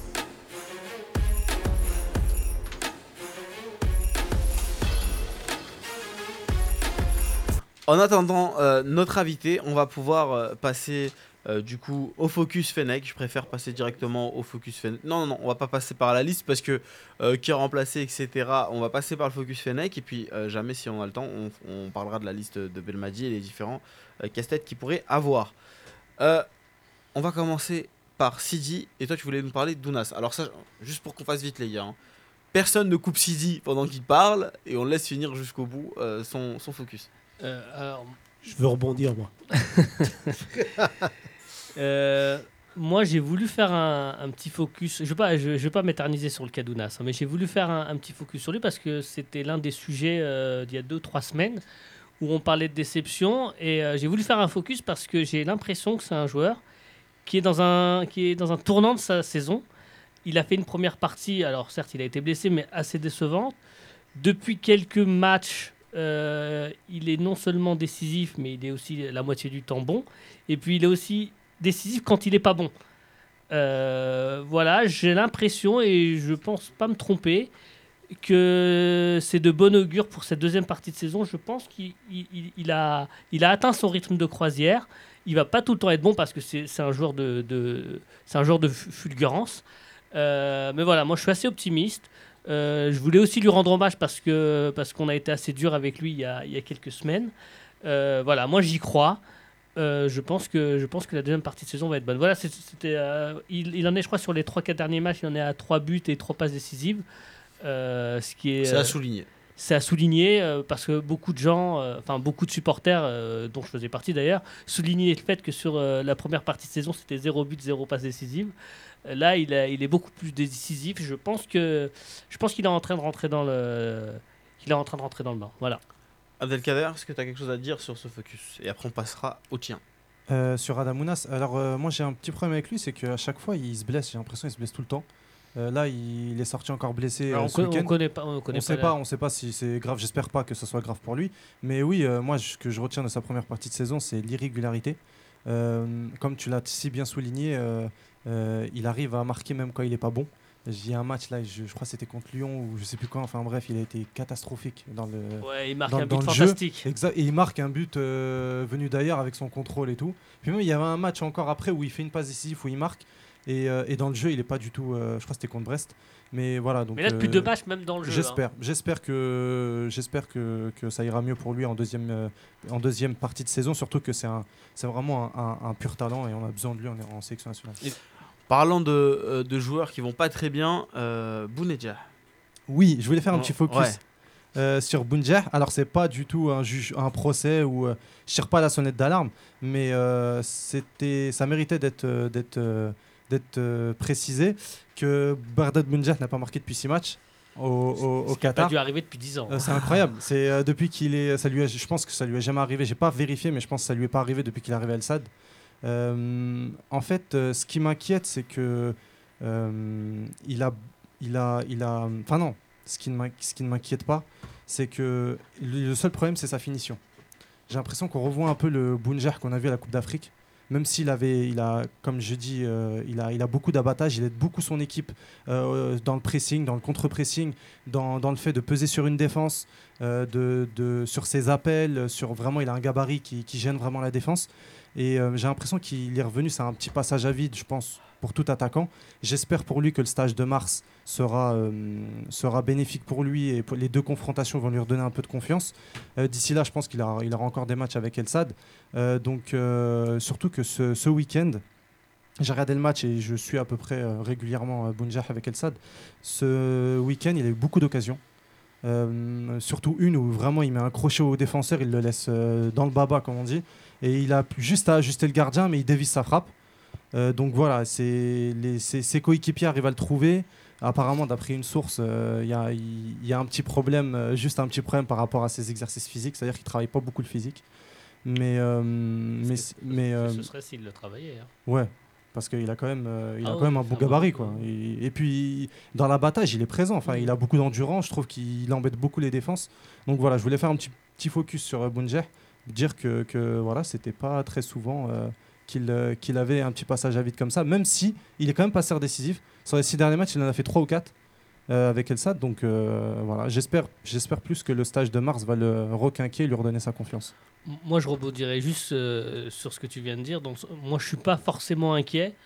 Un, parce que comme tu dis, dans le contenu, euh, il fait du Bounedja, donc il, il pèse, euh, il crochet. Enfin, mis à part la finition, tout va bien. Et comme on le sait, nous euh, qui suivons le football, hein, il y a, beaucoup d'attaquants, des fois, passent par des périodes où ils ont un petit Bien peu sûr. moins de réussite. Euh, moi, enfin voilà, moi je suis pas particulièrement inquiet. inquiet. Comme disait euh, Ronaldo, hein, c'est comme le ketchup. hein, Ça euh, arrive, ouais, ça quand arrive ça d'un arrive, coup. ça arrive d'un coup. Et, Et je suis puis- sûr que quand ça va arriver, ça va arriver par le biais d'un triplé. Et puis même, exactement, et puis même euh, quand on regarde, des fois il est capable de, de finitions extraordinaires. Quand on regarde son but contre la Zambie ou contre le Togo, quand, quand on sait, quelqu'un qui joue au football, c'est très bien que c'est très difficile de penser à piquer le ballon sur le gardien euh, en arrivant au dernier moment comme ça. Faut vraiment, faut penser à le faire, parce que ça, Ah ça, non, se joue en fraction de gestes, seconde. tu- Il, il pue le football. Parce Les qu'on regarde, on regarde à la télé comme ça, c'est facile. Mais Les amis, il y a Nazim qui me fait signe parce que c'est l'heure de parler du focus euh, de Nazim qui est Haribi. Haribi d'ailleurs qu'on annonce proche de la sélection nationale. pré-convoqué. Tout à fait. Bah écoute, euh, ça serait une bonne pioche, je pense, euh, même si on a un problème de riche peut-être euh, devant. Mais pour moi, euh, il est temps peut-être de, de faire confiance à ce jeune joueur dont j'avais parlé même ici il y a deux ans, lorsqu'il était en concurrence euh, avec euh, déjà euh, pour le titre de meilleur buteur, et l'année dernière notamment avec Naïji. Qu'il il, qu'il- il talonnait donc Naïji et au final donc euh, donc est parti au Portugal ça se passe beaucoup moins bien pour Naïji actuellement alors que Haribi euh, bah, il a choisi comme Bounedjah euh, la voie d'abord de la sécurité, d'aller en, aller en Tunisie, s'affirmer sur le plan continental et pourquoi pas espérer par la suite un, bon transfert à l'étranger. On considère la Tunisie un peu comme, comme chez nous. Donc du coup, là ce que je constate, c'est quand je vois ces statistiques, après un début difficile, lorsqu'il a signé euh, l'été dernier, c'est vrai qu'il a eu un mois de septembre-octobre un petit peu difficile, ce qui est normal, le temps de s'adapter à sa nouvelle formation, et ben Alibi est vite, euh, a vite pris une dimension euh, incroyable. À ce jour, euh, il a déjà marqué 11 buts dans le championnat tunisien sur 16 matchs, je crois, car il y a cette année que 16 matchs qui ont eu lieu en Tunisie. Et la bagatelle de 10 buts déjà. 11 en, champion- en, ca- en Coupe de la CAF, pardon, en Coupe de, en coupe de, de la Confédération. Et donc, du coup, en Champions League. Pardon, excuse-moi, oui. Champions League africaine, donc la plus prestigieuse des compétitions. Et donc là, euh, ça fait au total 21 buts euh, pour Aribi, alors que nous sommes même pas aux trois quarts de la saison. Donc, c'est des statistiques qui sont tout simplement euh, extraordinaires, pour revenir à ma, à ma, ma, ma- ma parole fétiche. Oui. Euh, tout cela pour vous dire que, euh, honnêtement, moi, je, je fais confiance en ce joueur. Il s'est beaucoup amélioré d'un point de vue du placement. Déjà, à Tajnet, je, je- je lui louais euh, ses qualités, mais peut-être qu'il manquait un peu plus de technicité. Là, je trouve qu'à l'ES Sahel, il s'est beaucoup amélioré, il s'est beaucoup affiné. Même balle au pied, il est un peu Même balle au pied, il est très très bon. Euh, avant, on disait plutôt un joueur rugueux qui attendait plutôt la balle, un peu comme un Darfelo à, l'époque. Alors que là, je le trouve beaucoup plus euh, technique que Darfelo, par exemple, et beaucoup plus euh, à droite, surtout, devant les buts. Je me rappelle à Tajnet, il lui manquait peut-être deux ou trois occasions avant de- d'en mettre une au fond. Il arrivait toujours à le faire. Mais là, je trouve qu'il est beaucoup plus efficace, quasiment une occasion sur deux, hein, à, à l'ES Sahel. hein. Merci euh, Nazim. On va pouvoir euh, appeler euh, notre invité euh, d'ici quelques secondes. Moi, je voulais vous parler de Boudbouz, mais je pense qu'on n'aura pas le temps. Voilà. Moi, je voulais juste ajouter sur euh, Haribi, surtout que ce week-end, il met un but euh, vraiment de renard des surfaces. Tout à fait. Et, euh, et ouais, il s'affirme de plus en plus. Et bon, le problème, c'est que. Et il n'a pas joué au match aller. Il a joué que 18 Ouais, en minutes. plus, le problème, c'est remplaçant. que voilà, Ouais, il y en a en deux- il y équipe en a trois, nationale, hein, il y en a trois euh, on a hein. déjà trois devant. Et, et voilà. On va pas le faire jouer en récupérateur quand même. Ah, non, non, mais bon. On a notre invité euh, en ligne. Euh, bonsoir, Karim? On, on l'entend pas. En tout cas, j'ai pas de, de retour euh, dans le casque. Allô Ah Non, On a Karim Mokedem avec nous. Bonsoir Karim, vous nous entendez Bonsoir. Ouais, ouais, je vous entends bien. Super. Merci euh, d'être avec nous ce soir. Merci à vous pour l'invitation. On va parler un, un- un peu de vous et de ce que vous faites avec, euh, avec Bourg-en-Bresse. Vous êtes donc euh, le- l'entraîneur que Mhm. de, de Bourg-en-Bresse. Vous êtes passé par Lyon-La-Duchère notamment et les équipes euh, de jeunes euh, à Lyon. C'est ça? C'est bon, Oui, je suis passé, non, pas par les équipes des jeunes à Lyon. Je devais aller à Lyon. Oui, mais bon, voilà. après, bon, Oui. au final, ça ça s'est pas fait. Puis on, voilà, j'ai- pris en main l'équipe première à Bourg-en-Bresse. Et là, vous êtes euh, cinquième euh, du championnat de, de- de national. Vous avez signé. euh, Quatrième. non, moi, c'était. Ouais, cinquième. quatrième ex aequo, Ouais, cinquième au goal à virage. Cinquième au goal à virage. Merci. Vous prenez beaucoup Merci de ne pas mettre en, en doute ma parole, euh, Khalifa. Non, non, Voilà. mais, non, mais j'ai imprimé la, la feuille. euh, Voilà. Et, et le, le nombre de bruts que vous prenez, Parce que c'est. euh, C'est pas bon. c'est- C'est offensif. je taquine, hein, je Karim. taquine. Karim, vous avez signé euh, donc euh, un an plus deux en option avec euh, Bourg-en-Bresse. Comment ça se passe pour vous? Est-ce que euh, vous imaginez euh, prolonger l'aventure donc avec les deux années en option d'ores et déjà ou est-ce que euh, il va falloir attendre la fin de saison pour euh, déterminer tout ça? Non, il faut, faut être patient dans le football. hein. Il, faut, euh, il faut vraiment être patient. Et là, bon, je, je- je viens d'arriver au club. Il y a certaines choses qui se sont mises en place. On avance bien. C'est un club qui travaille très bien. Mhm. un club qui me correspond. Et euh, donc par rapport à ça, on est, on est parti de loin parce que cinq matchs, on était avant-dernier, je crois. Et aujourd'hui, on a, on a remonté la, pente. Mais et aujourd'hui, il nous reste encore neuf matchs. Donc là, le sprint est lancé, la compétition euh, va battre son plein, c'est important. Et puis avant de se projeter sur quoi que ce soit pour la suite, on va essayer de bien finir la, saison. Euh, mais bon, c'est un club où je me sens vraiment très bien, quoi.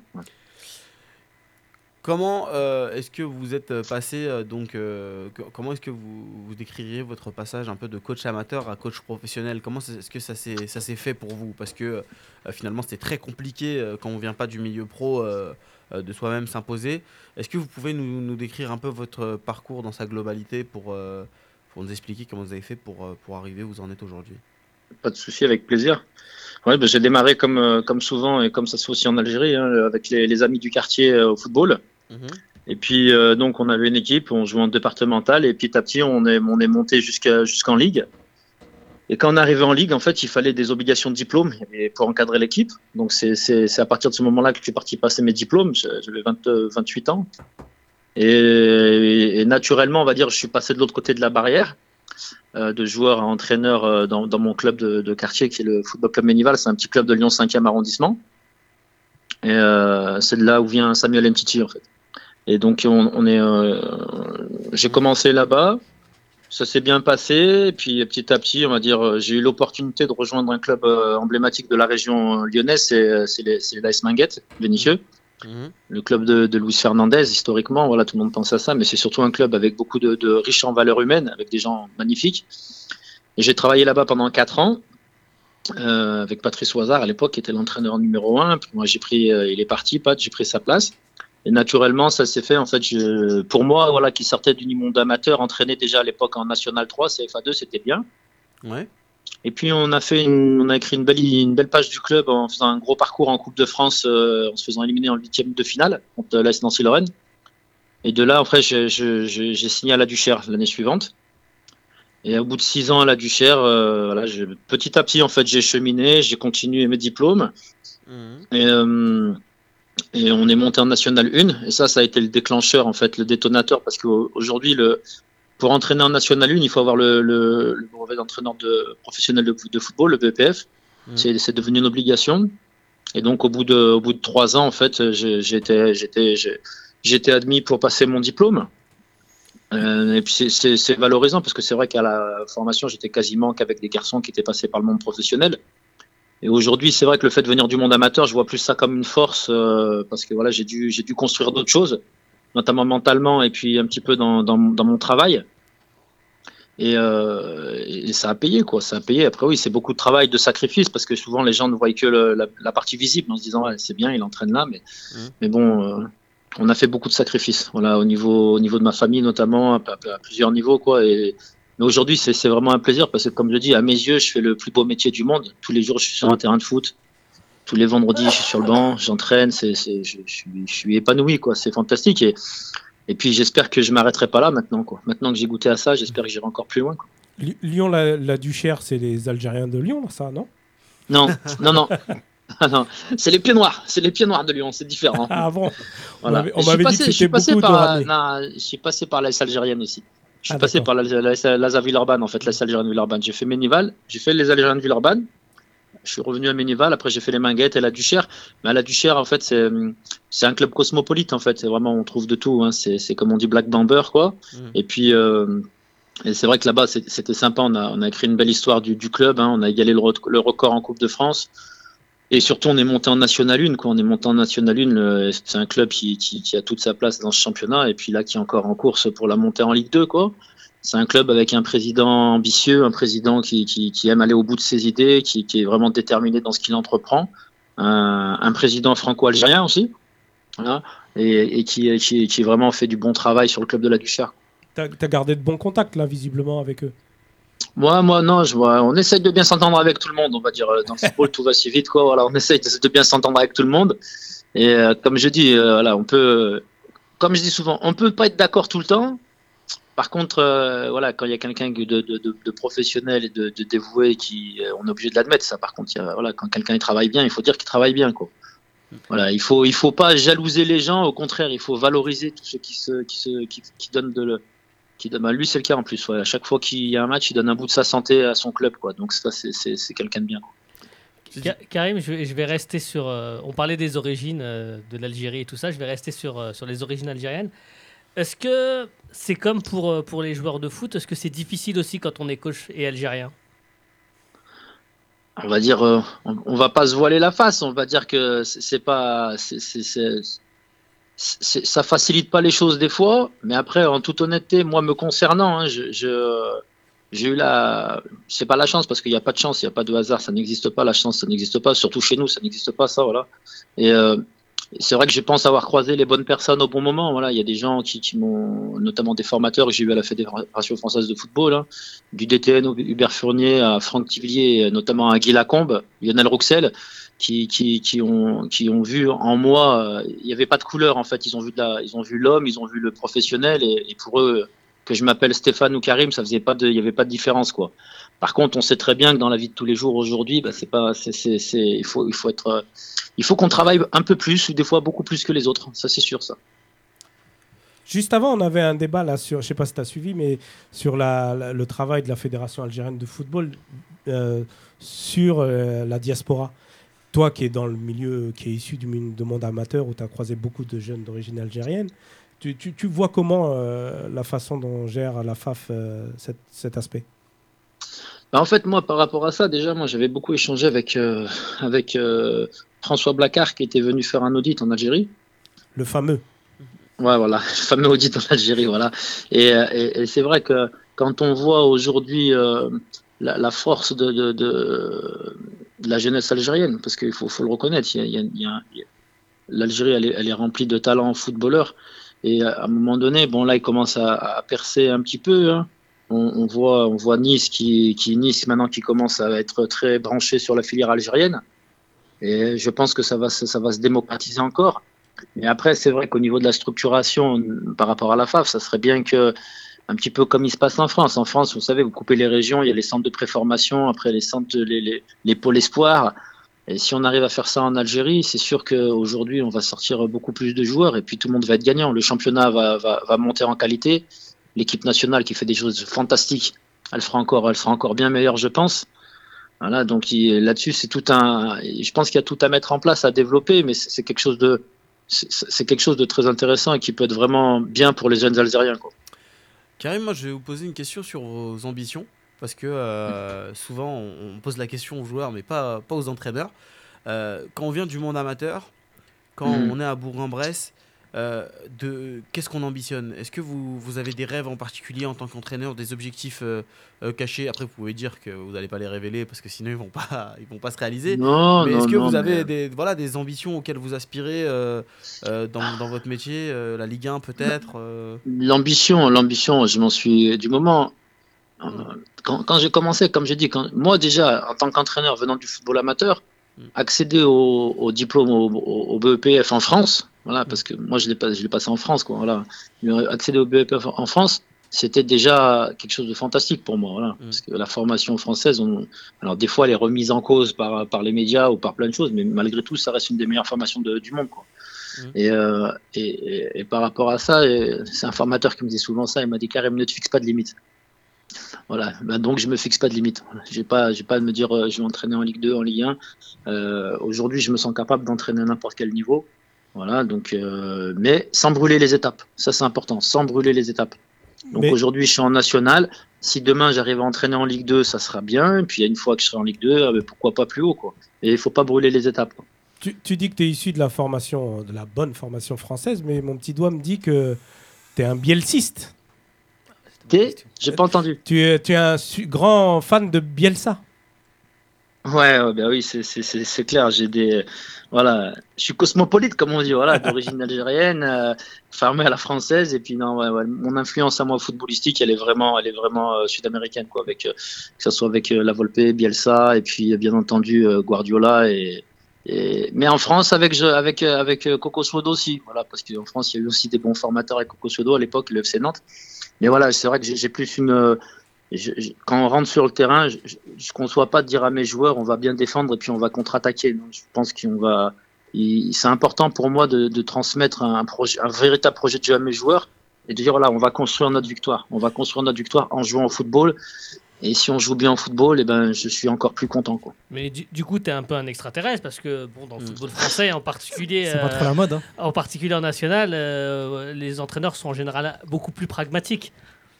Tu m'as l'air un peu plus Ouais, après, c'est, c'est, euh, on me l'a souvent, on me l'a souvent reproché aussi en me disant, euh, voilà, euh, peut-être qu'on joue bien, mais on gagne pas assez, donc on me l'a reproché. Mais aujourd'hui, je suis convaincu. Là, j'ai pas changé mon fusil d'épaule cette année. Voilà, Même quand on n'avait pas de résultat, j'ai toujours gardé le fil conducteur en disant, on va gagner, en, on va gagner en jouant.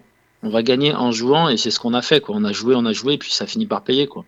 Après, après, c'est, faut pas oublier que moi, peut-être que j'ai cette insouciance parce que je viens du monde amateur. Et il faut pas oublier que les gens, quand ils viennent au stade, voilà, quand, je parle, quand on parle de ferveur, quand on voit la ferveur populaire en Algérie sur le football, je pense que c'est important que les gens, quand ils viennent au stade, ils voient un spectacle. Voilà, des équipes qui ambitionnent de pratiquer un bon football et qui prennent du plaisir à regarder leur équipe bien jouer au football. Quoi. Ça, c'est important comme. Surtout quand ils jouent à huis clos. en ce moment-là. ouais, en ce moment-là, on va, voilà. Même nous, ça va, ça va pas tarder à arriver en national. Je pense qu'on va finir l'année à huis clos, quoi. Mais c'est, c'est, ça fait partie du jeu. Pas de 12e C'est- homme alors. Aujourd'hui, aujourd'hui, quand on regarde des championnats, euh, les gens se tournent vers, vers l'Angleterre, vers l'Allemagne, parce que voilà, moi, la dernière fois, j'ai regardé, euh, j'ai regardé le match aller euh, Tottenham euh, Leipzig, c'était quoi, et c'était fantastique. Ah non Voilà, j'attends, j'attends, j'attends le match retour demain de, de Champions League avec entre entre Tottenham, Tottenham et puis euh, le club de, de Nagelsmann. Et voilà, parce que ça, ça joue, ça joue bien au football, quoi. Là, tu parles, tu parles de, de Ligue des Champions, euh, voilà, avec, euh, avec des joueurs euh, d'un niveau international, mais en, en national, on n'a pas ce type de, de joueurs-là.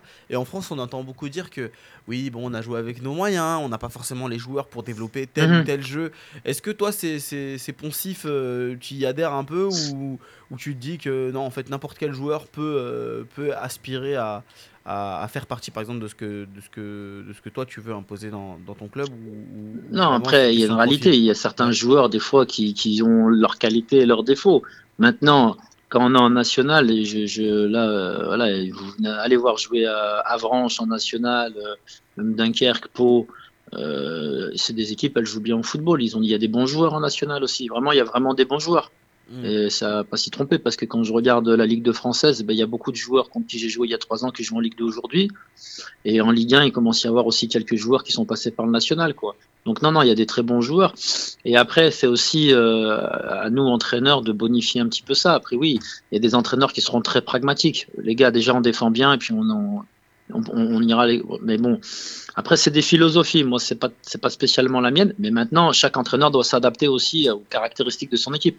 Moi, j'ai eu la chance en arrivant à Bourg de pouvoir faire euh, le recrutement que je voulais. Donc euh, ça ça ça ça m'a aidé parce que mon recrutement, je le fais par rapport à mon projet de jeu aussi. quoi. C'est du D'accord. 4-3-3 pour toi. Ah non, je suis plus un 3-4-3, 3-5-2 moi. C'est euh, D'accord. Et quand, tu- quand- tu regardes un match de foot euh, de l'équipe nationale, tu, tu le regardes avec l'œil euh, euh, supporter ou, ou entraîneur et tu, quelque part, entre guillemets, tu juges la prestation de Belmadi? Entre guillemets, hein, jugé. Non, quand je regarde beaucoup, tous les matchs que je regarde, généralement, je les regarde avec un œil de- d'entraîneur, sauf la, sauf l'équipe nationale, parce que l'équipe nationale, c'est, c'est voilà, on est, on est malgré tout, on reste, euh, on reste pro algérien et voilà, la seule chose qui, on veut qu'il joue bien, mais surtout on veut qu'il gagne, quoi, voilà. Et, mais bon, après, après, euh, Jamel Benadi, hein, bon, je le connais pas personnellement, mais, mais bon, il fait un travail fantastique. Ce qu'il a réussi à faire dans son management et dans, dans sa façon de faire jouer l'équipe, c'est, c'est magnifique quoi. Bon après euh, c'est ce qu'il fait, c'est magnifique. Vraiment c'est magnifique et puis et tout le monde dit qu'on a une belle génération, mais lui il a le mérite de bien faire jouer la belle génération. Parce que des belles générations, on en a eu d'autres avant. hein. Hum. Euh, moi, j'avais une question. euh, bonsoir, euh, Karim. Euh, Bonsoir. Moi, j'avais une question par rapport à, à ton futur, hein, si tu te projettes. Est-ce que tu te verrais un jour entraîner, pourquoi pas, dans le championnat algérien? Ça, c'est ma première question. Et la deuxième, est-ce que Christian Gourcuff fait partie aussi de tes modèles, puisque c'est un adepte du projet de jeu, mais qui Mhm. malheureusement en, en Algérie a eu peu de chance de, de faire long feu, parce que justement en Algérie, on a besoin du résultat immédiat. Alors je vais répondre au, À la à la première. question, à la première question. Et comme on dit, il faut jamais dire jamais. Après, bon, le championnat algérien, je, je l'ai eu pas mal suivi parce que j'avais des, des, des, des joueurs euh, que je connaissais bien qui étaient, qui sortaient du championnat de, de national, national 2, Ligue 2, qui étaient partis jouer en Algérie. Après, la problématique aujourd'hui en Algérie, c'est l'instabilité par rapport aux résultats immédiats. Oui. Voilà, c'est ça. Pour un entraîneur, ça reste quand même problématique. Après, c'est une expérience que j'aimerais avoir. Ça, oui, c'est sûr, j'aimerais l'avoir. Voilà, aller en, entraîner en ce moment là je vous parle voilà mon père et mon père et mon frère sont en Algérie en ce moment là voilà donc ils sont rentrés mon père pour euh, il a la retraite et mon frère est parti un petit peu une semaine avec lui donc il y a on a encore des attaches avec Et il avec supporte le quelle équipe, euh, ah mon père il supporte Bourg-Péronas FC Bourg-Péronas Alors. mon père on parlait bien, on parlait bien d'Algérie. hein. non, non, non, mais Ah. pour répondre à, à Fennec Mazouna, un fidèle auditeur, hein, pour le récompenser un peu de sa fidélité, il te demande de quelle origine tu es en Algérie. De quel coin moi je suis de- moi le- du côté de de, de Onaïn ça s'appelle le village du Ah oui, c'est- à côté Onaïn de c'est vers la région de. Tlemcen Ouais, Tlemcen Remchi Donc on, on en déduit que tu supportes le Wydad de Tlemcen. Ouais, Tlemcen, là, ils sont bien classés en deuxième division. J'espère qu'ils vont remonter. Mais bon, euh, mais voilà, il reste encore un petit peu de chemin. C'est Quoi, un voilà. très beau patelin en, patelin en bord de mer, c'est en côte, c'est magnifique. J'en- J'entends mal, là, je t'entends mal. Je, dis- je disais que Hunain, c'était un beau patelin en bord de mer, euh, en côte, c'était magnifique. C'est c'est- c'est ça, voilà, c'est 6000 habitants en temps normal et je crois que c'est 18 000 habitants l'été. Voilà, donc c'est- c'est c'est- c'est- c'est un bord de mer. C'est euh, c'est euh, bon, ça fait un moment que je suis pas rentré. Là, je devrais pas tarder. Là, je devrais rentrer normalement au mois de à la trêve, là, au mois de mai. Si tout va bien, je vais je vais rentrer une petite semaine tranquillement pour finir le ramadan là-bas. Inch'Allah. Et euh, Inch'Allah, voilà. Et J'y étais puis, l'année euh, dernière, ça a pas bougé. hein. Eh, Ah. Karim, ma deuxième question, j'ai Ouais. pas oublié, pour Gourcuff, que t'inspire Pour cet Gourcuff entraîneur qui est passé Ah. par l'équipe d'Algérie? Ah, il lâche pas l'affaire. euh. Oui, Ça, ça a proca- Bah, ça fait partie de tes Par modèles, justement. Gourcuff, ce qui, ce qui est, moi, ce que j'aime beaucoup chez Gourcuff, c'est sa, sa méthodologie d'entraînement et puis son, sa rigueur dans l'entraînement. Euh, sa rigueur dans l'entraînement où voilà, il, y a, moi, voilà, où tout, tout, tout est sous forme jouée, où euh, le projet de jeu est, à la, est au cœur de ces séances d'entraînement. Donc ça, c'est vraiment ça. Après, alors toute attention, hein, je, moi j'ai pas fait la carrière qu'il a fait c'est quelqu'un qui est vraiment euh, au-dessus. Mais euh, ce que j'ai différent avec lui, c'est que je suis pas ancré dans un système. Voilà, aujourd'hui, je joue beaucoup en 3-5-2, en 3-4-3. Si demain je dois jouer en 4-3-3, je joue en 4-3-3. Alors que, que Monsieur Gourcuff, hein, c'était Oui. vraiment le 4-4-2, le Idéologie. 4-4-2. Quoi. voilà, c'est ça. le 4 Alors que moi, je suis un peu plus ouvert là-dessus. Mais bon, ça reste quand même aussi en France une référence parce qu'il a fait quand même du bon travail. et C'est un bon formateur. Oui. Après, entraîner une sélection, un club, je pense que c'est c'est C'est c'est pas le même métier. quoi. Pas Non, c'est pas le même métier. Quoi. Salam alaikum, euh, Karim. Abdelkader, enchanté. Euh, Ah. vous êtes dans un club euh, qui était euh, il y a deux ans en Ligue 2. Euh, Oui. Aujourd'hui, vous êtes encore en course pour, pour la montée, on peut dire ça.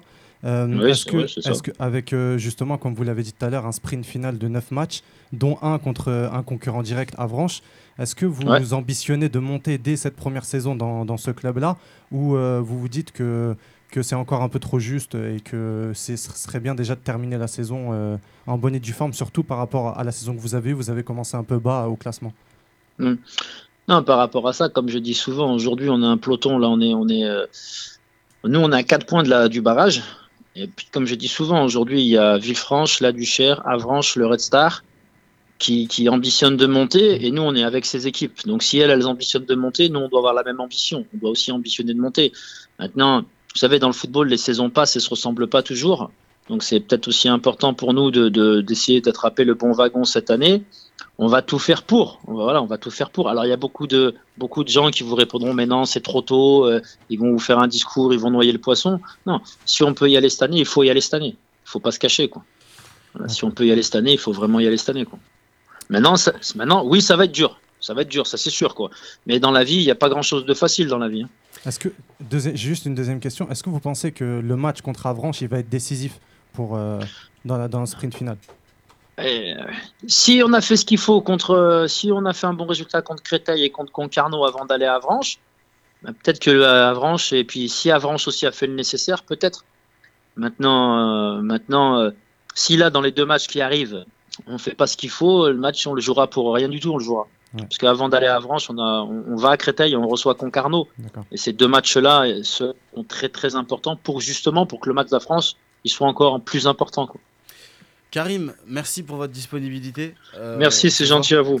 Euh, on a apprécié, on a apprécié l'échange. Évidemment, si vous êtes euh, de passage dans la région parisienne, Bah, il vient à Créteil la semaine prochaine. N'hésitez pas. Non, mais là, c'est professionnel. Je veux dire, Ouais, passage, ouais, y a pas de souci, avec Voilà. plaisir, avec Voilà, plaisir. pas passer, euh, ça fera plaisir de vous avoir dans l'émission et d'aller boire un, un petit, un petit coup après. Tu crois qu'il y a beaucoup de Avec Lyonnais, et de, je sais pas comment on dit les habitants de Bourg-Perroners, mais qui, qui, qui suivent euh, les Bressans, les Bressans. Les Bressans qui suivent la Gazette du Fennec et c'est vous l'expert tous les lundis euh, en direct.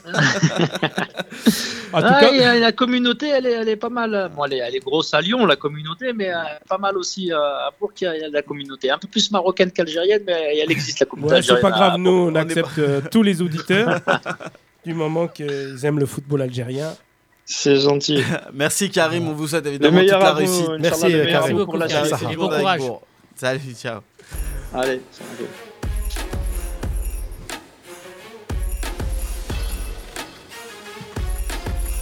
Et comme quoi que j'ai bien fait de pas faire le débat euh, Oui, sur t'as la bien fait. liste. Mais à parce coup pas. que voilà, euh, on n'allait pas avoir le temps.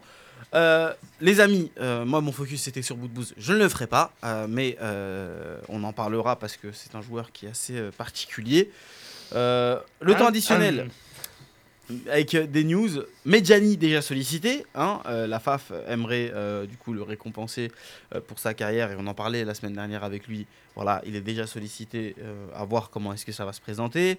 Brahimi qui s'impose face à Bounedjah. Euh, voilà, dans, un, dans le classico un peu euh, qatari.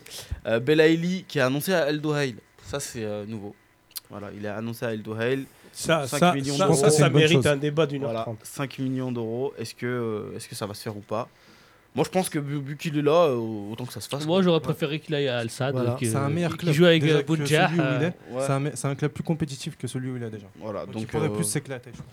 C'est dommage aimé quand même. J'aurais aimé le voir en Europe, mais, mais c'est. Ah, mais ça, faut oublier. si on, fait le- espoir là. si on fait le deuil de l'Europe, oui, c'est. J'ai fait le deuil. El Melaili de retour avec le SCO, ça c'est une bonne, euh, une bonne, euh, une bonne nouvelle qu'il lui, évite, qu'il a galéré, qu'il évite de se, de se reblesser. Oui, parce que voilà, mais parce c'est- que c'est un petit faux follet, il est intéressant et, euh, c'est vrai qu'il Encore est fragile. Euh, même. avant de se blesser, il, avait, Il il, a un était bon sur une potentiel, bonne hein. série. Il, a, il venait, il- Il a mis un doublé en Coupe de France. un, beau, un beau doublé d'ailleurs, pas simplement un doublé, mais un très beau le problème, doublé. c'est qu'il il ressurgit d'un coup et derrière. euh, blessure encore. Voilà, Et. Ben Sebaini qui a affronté Zidane euh, autour d'un five, voilà, donc qui a gagné, hein, ça, ça a signalé.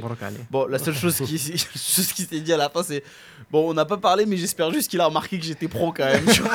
Bah, J'ai trouvé ça non, mais- énorme en fait. Bah, J'ose es- j'ose espérer que Zidane a regardé un peu la canne et que. Bah, du coup, voilà, euh, il le sait, mais bon. euh, ouais, enfin, je sais pas s'il suit l'équipe nationale, mais je- je- je- Mais- j'espère au moins qu'il a regardé j'adore la CAN. réflexion de se dire, franchement, j'espère quand même qu'il a remarqué que j'étais pro autour d'un five. J'ai trouvé ça amusant. Voilà, euh, les amis, c'est tout pour aujourd'hui. Euh, une émission assez chargée, hein, je vous l'avais, comme je vous l'avais promis. On se retrouve du coup la semaine prochaine pour une nouvelle Énormément. émission. Et euh, on vous laisse du coup avec Noria, c'est ça, Khalifa? Et Planète Groove. Oui, Planète Groove, Noria, euh, tout de suite après nous. Allez, salam alaikum. Salam alaikum à tous. Salam alaikum. À tout le monde.